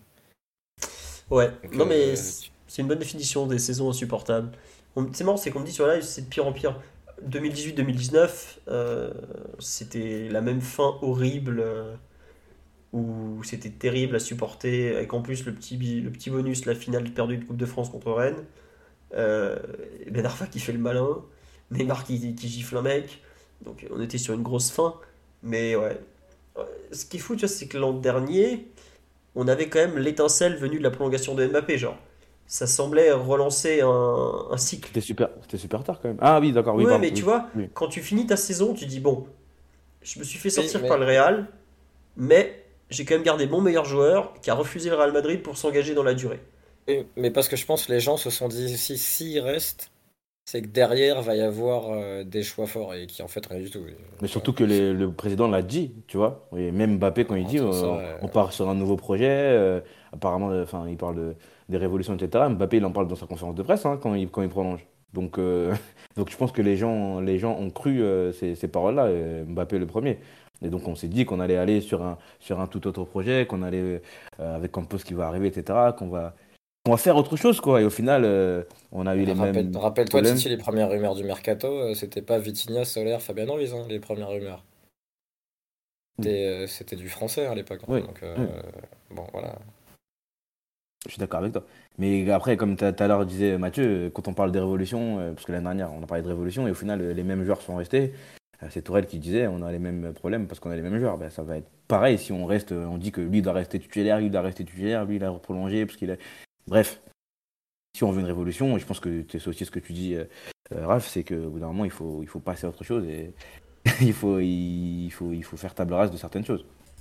Ouais, bah ça va pas être simple. Hein non, mais évidemment que c'est pas ça. Mais il y en a qui sont payés des milliers de cents pour, que, pour trouver des solutions au bout d'un moment. Enfin, ils sont payés pour ça et on est en droit de demander qu'ils réussissent leur mission. Et si on doit réduire la valeur, réduisons la valeur en faisant des, des, choix beaucoup plus euh, logiques et beaucoup plus, j'allais dire, pragmatiques même par, par moment et en arrêtant de se prendre pour ce, qu'on n'est pas. On n'est pas capable de, de, tenir la valeur avec trois, trois joueurs qui sont payés plus de 30 millions l'année. Bah, il, faut, il faut y remédier, il faut, il faut changer ça. Et on a la possibilité de le faire pour Léo, Messi qu'on le fasse déjà et après qu'on continue. Non mais ça, ça vaut pas le coup financièrement ni sportivement ton projet donc je vois pas voilà. Si encore sportivement il nous, il nous a apporté, je parle de tout le monde du coup. je parle pas d'un joueur, mais si sportivement on arrivait à faire des, des choses et des, des, choses intéressantes, si on était éliminé en demi-finale parce qu'en faisant d'excellents matchs ou en ayant une, une, petite épopée européenne, pourquoi pas On accepterait ça plus facilement. Mais là, il n'y a rien en fait. Ça fait des, enfin, 5 années sur 7 euh, sorties en 8 de finale des Champions. Au bout d'un moment, il faut se réveiller. Moi, je connais pas une personne qui aime perdre de l'argent. Et euh, la personne qui est, qui est, qui est propriétaire de, ce club ne fait que perdre de l'argent et pourtant s'entête et, et continue à être avec les mêmes personnes et avec, qui font les mêmes erreurs depuis 10 ans. Donc au bout d'un moment, il faut prendre des décisions et aller vers quelque chose de beaucoup plus logique et de beaucoup plus euh, actuel. On, a, on est la seule équipe qui, qui, qui est comme celle-ci aujourd'hui en Europe et on, s'étonne que ça ne marche pas. Ben effectivement, ça ne marche pas. Depuis 5 ans, les, les, le football a pris une autre direction et nous, on s'entête à rester dans le football du passé. Il faut... Après, c'est pas un hasard si dans le même timing, il s'intéresse à un club de première ligue toute façon, parce que c'est le dernier championnat où tu peux avoir un projet comme ça. Mhm. Parce que tu peux euh, compenser des pertes parce que tu as tellement d'autres recettes à côté, donc euh, accepter aussi. Je pense que sportivement, ils font des choix bizarres, mais financièrement, ils, ont compris. Le PSG va être euh, secondaire si le Qatar arrive à racheter Manchester United, mais dans un environnement où ils ont compris que tu pouvais pas suivre en fait ce rythme-là. Donc autant, autant anticiper et passer à la suite. Et les gens disaient, bon, parler d'Arsenal, c'est une bonne inspiration, mais ça marchera pas parce qu'Arsenal est en première ligue. C'est pour ça que je parlais de Naples, je parlais de Dortmund, je parlais de clubs comme ça. Je sais pas qui d'autre on peut citer qui, qui fonctionnent, mais euh, des championnats comme ça, quoi. c'est vrai qu'il n'y a pas forcément beaucoup d'équipes qui fonctionnent, mais parce que ouais, il faut bosser. le PSG, euh, jusque-là, n'a pas connu pour sur d'autres choses. Bah, ils n'avaient pas besoin de le faire, quoi. Ouais, mais là, tu as quand même un. Je trouve que tu vois, on parle beaucoup des joueurs, des hommes, tout ça, mais tu as, une culture du travail à remettre en place. Euh. je pense que ça fait quoi? Ça fait 7 ans qu'il est parti. Je suis pas sûr que Ibrahimovic soit toujours remplacé au Paris Saint-Germain, par exemple. En termes d'exigence, de tout ça. Je parle même pas de... Euh, comme Silva, comme Mota, euh, comme Matuidi, comme Maxwell, comme plein de joueurs. Mm. Et... Dans l'attitude, je veux dire. Parce que oui, je suis d'accord, je suis d'accord. Parce que je trouve qu'ils avaient plus de limites, paradoxalement, que certains joueurs qu'on a aujourd'hui. Mais euh, tu avais du professionnalisme, tu avais une équipe sur le terrain et elle a atteint son seuil de compétence, c'est avoir quart de finale Ligue des Champions. C'était son seuil de compétence, c'est déjà pas mal, hein. mais elle pouvait pas aller beaucoup plus haut, je pense. Mais aujourd'hui, notre seuil, tu. On n'arrive même pas à être une équipe, quoi. Tu... Donc à partir de là, t'es. T'es un peu coincé, quoi. Bon. On... Je pense qu'on va s'arrêter là-dessus parce que j'ai quand même beaucoup de mal à finir comme vous pouvez l'entendre. Euh, merci à Pauletta9575 pour le sub. Euh, on se retrouve, alors pas lundi prochain, mais on va essayer de faire un podcast en milieu de trêve international à propos de Galtier notamment, euh, avec un invité que j'espère avoir parce que il a notamment écrit un livre sur lui et tout ça, qui est donc Maxime Brigand pour ceux qui n'ont pas suivi. voilà. Qu'est-ce que je voulais vous dire d'autre? Bah, L'actualité continue sur le site. Philo, t'as remarqué que dès qu'il y avait un livre sur un entraîneur du PSG, derrière, ça, finit toujours très très mal. tu sais que... Élimination 8 garantie, t'avais Marcus sur Tourelle et, euh, et Romain Le maestro sur Emery. Le maestro qui est tombé, je crois, entre le match aller et le match retour, ça c'était terrible quand même. Je crois que j'ai reçu le jour de OMPG en Coupe de France le livre de Maxime. Ou un truc du genre. Je fais Ah, tu tombes bien toi, tiens. Euh, il y avait celui de Marcus, Marcus Kaufman sur Arthur Tourelle. c'est ça. Il était, euh, je crois que celui de Marcus était sorti ouais, entre l'aller et le retour de United, non C'est ça? Toujours le même, euh, le même timing. C'est toujours février-mars. c'est vraiment le timing dangereux. Bref. Voilà, enfin, en tout cas, on va essayer de faire un podcast un peu là-dessus. Le, thème que j'espère faire, c'est est-ce que à quel point ou est-ce que Galtier s'est renié au PSG en tout cas. Voilà. Comme ça, on pourra discuter d'un peu de plein de trucs extérieurs, sa communication, euh, ses choix, tout ça, tout ça, tout ça, avec quelqu'un qui l'a suivi, qui a interrogé des personnes en amont, tout ça, pour voir si finalement il est si loin de ce qu'il a pu être et tout ça. Voilà. On nous dit est-ce que Nasser a toujours rien dit sur l'élimination contre le Bayern? Euh, Non, je crois qu'on l'a pas entendu depuis, il me semble. On l'a pas entendu, il, montre juste euh, son visage énervé. il, a fait, des grimaces en tribune. Voilà, il fait des grimaces en tribune, mais non, on l'a pas entendu. La dernière fois qu'on l'a entendu, c'est après la victoire à Marseille en championnat. Ouais, et on l'entendra de nouveau, je pense, dans les colonnes du Parisien au mois de juin pour nous expliquer qui veut des guerriers et que les choses vont changer maintenant. Voilà. Et en plus, comme me le rappelle, le ramadan va commencer, donc on va oublier Nasser pendant un mois. Euh, ouais, bon courage à ceux qui ont fait le ramadan parce que c'est pas facile. Euh, un avis sur la piste Mourinho, ça vient d'un mec en portugais pas très très fiable. On va attendre qu'il y ait des vraies rumeurs à ce niveau-là, tout ça. Donc voilà. Euh, on nous dit qu'il est juste revenu parce qu'il avait été Kim Kardashian. Écoute, au moins il était là cette fois-ci. J'ai assez souvent taclé le fait qu'il soit même pas là pour les matchs de Ligue 1 que apprécions sa présence pour une fois. Allez, sur ce, je vous remercie tous pour votre fidélité, pour euh, vos subs, tous vos messages, tout ça, tout ça. J'espère que vous avez passé un bon moment. Je m'excuse pour ma voix toute cassée, ma toux et tout ça. Je vous dis donc à pas lundi prochain, mais on espère dans le courant de la semaine prochaine. Et puis euh, sinon, après, on aura forcément le podcast de débrief de PSG Lyon. El Lolo contre El Galette qui sera le lundi 3 avril. Donc voilà, et merci à ceux qui me souhaitent un bon rétablissement parce que j'en ai un peu besoin. Allez, bisous à tous et bonne soirée. Ciao, ciao. Ciao. Bisous.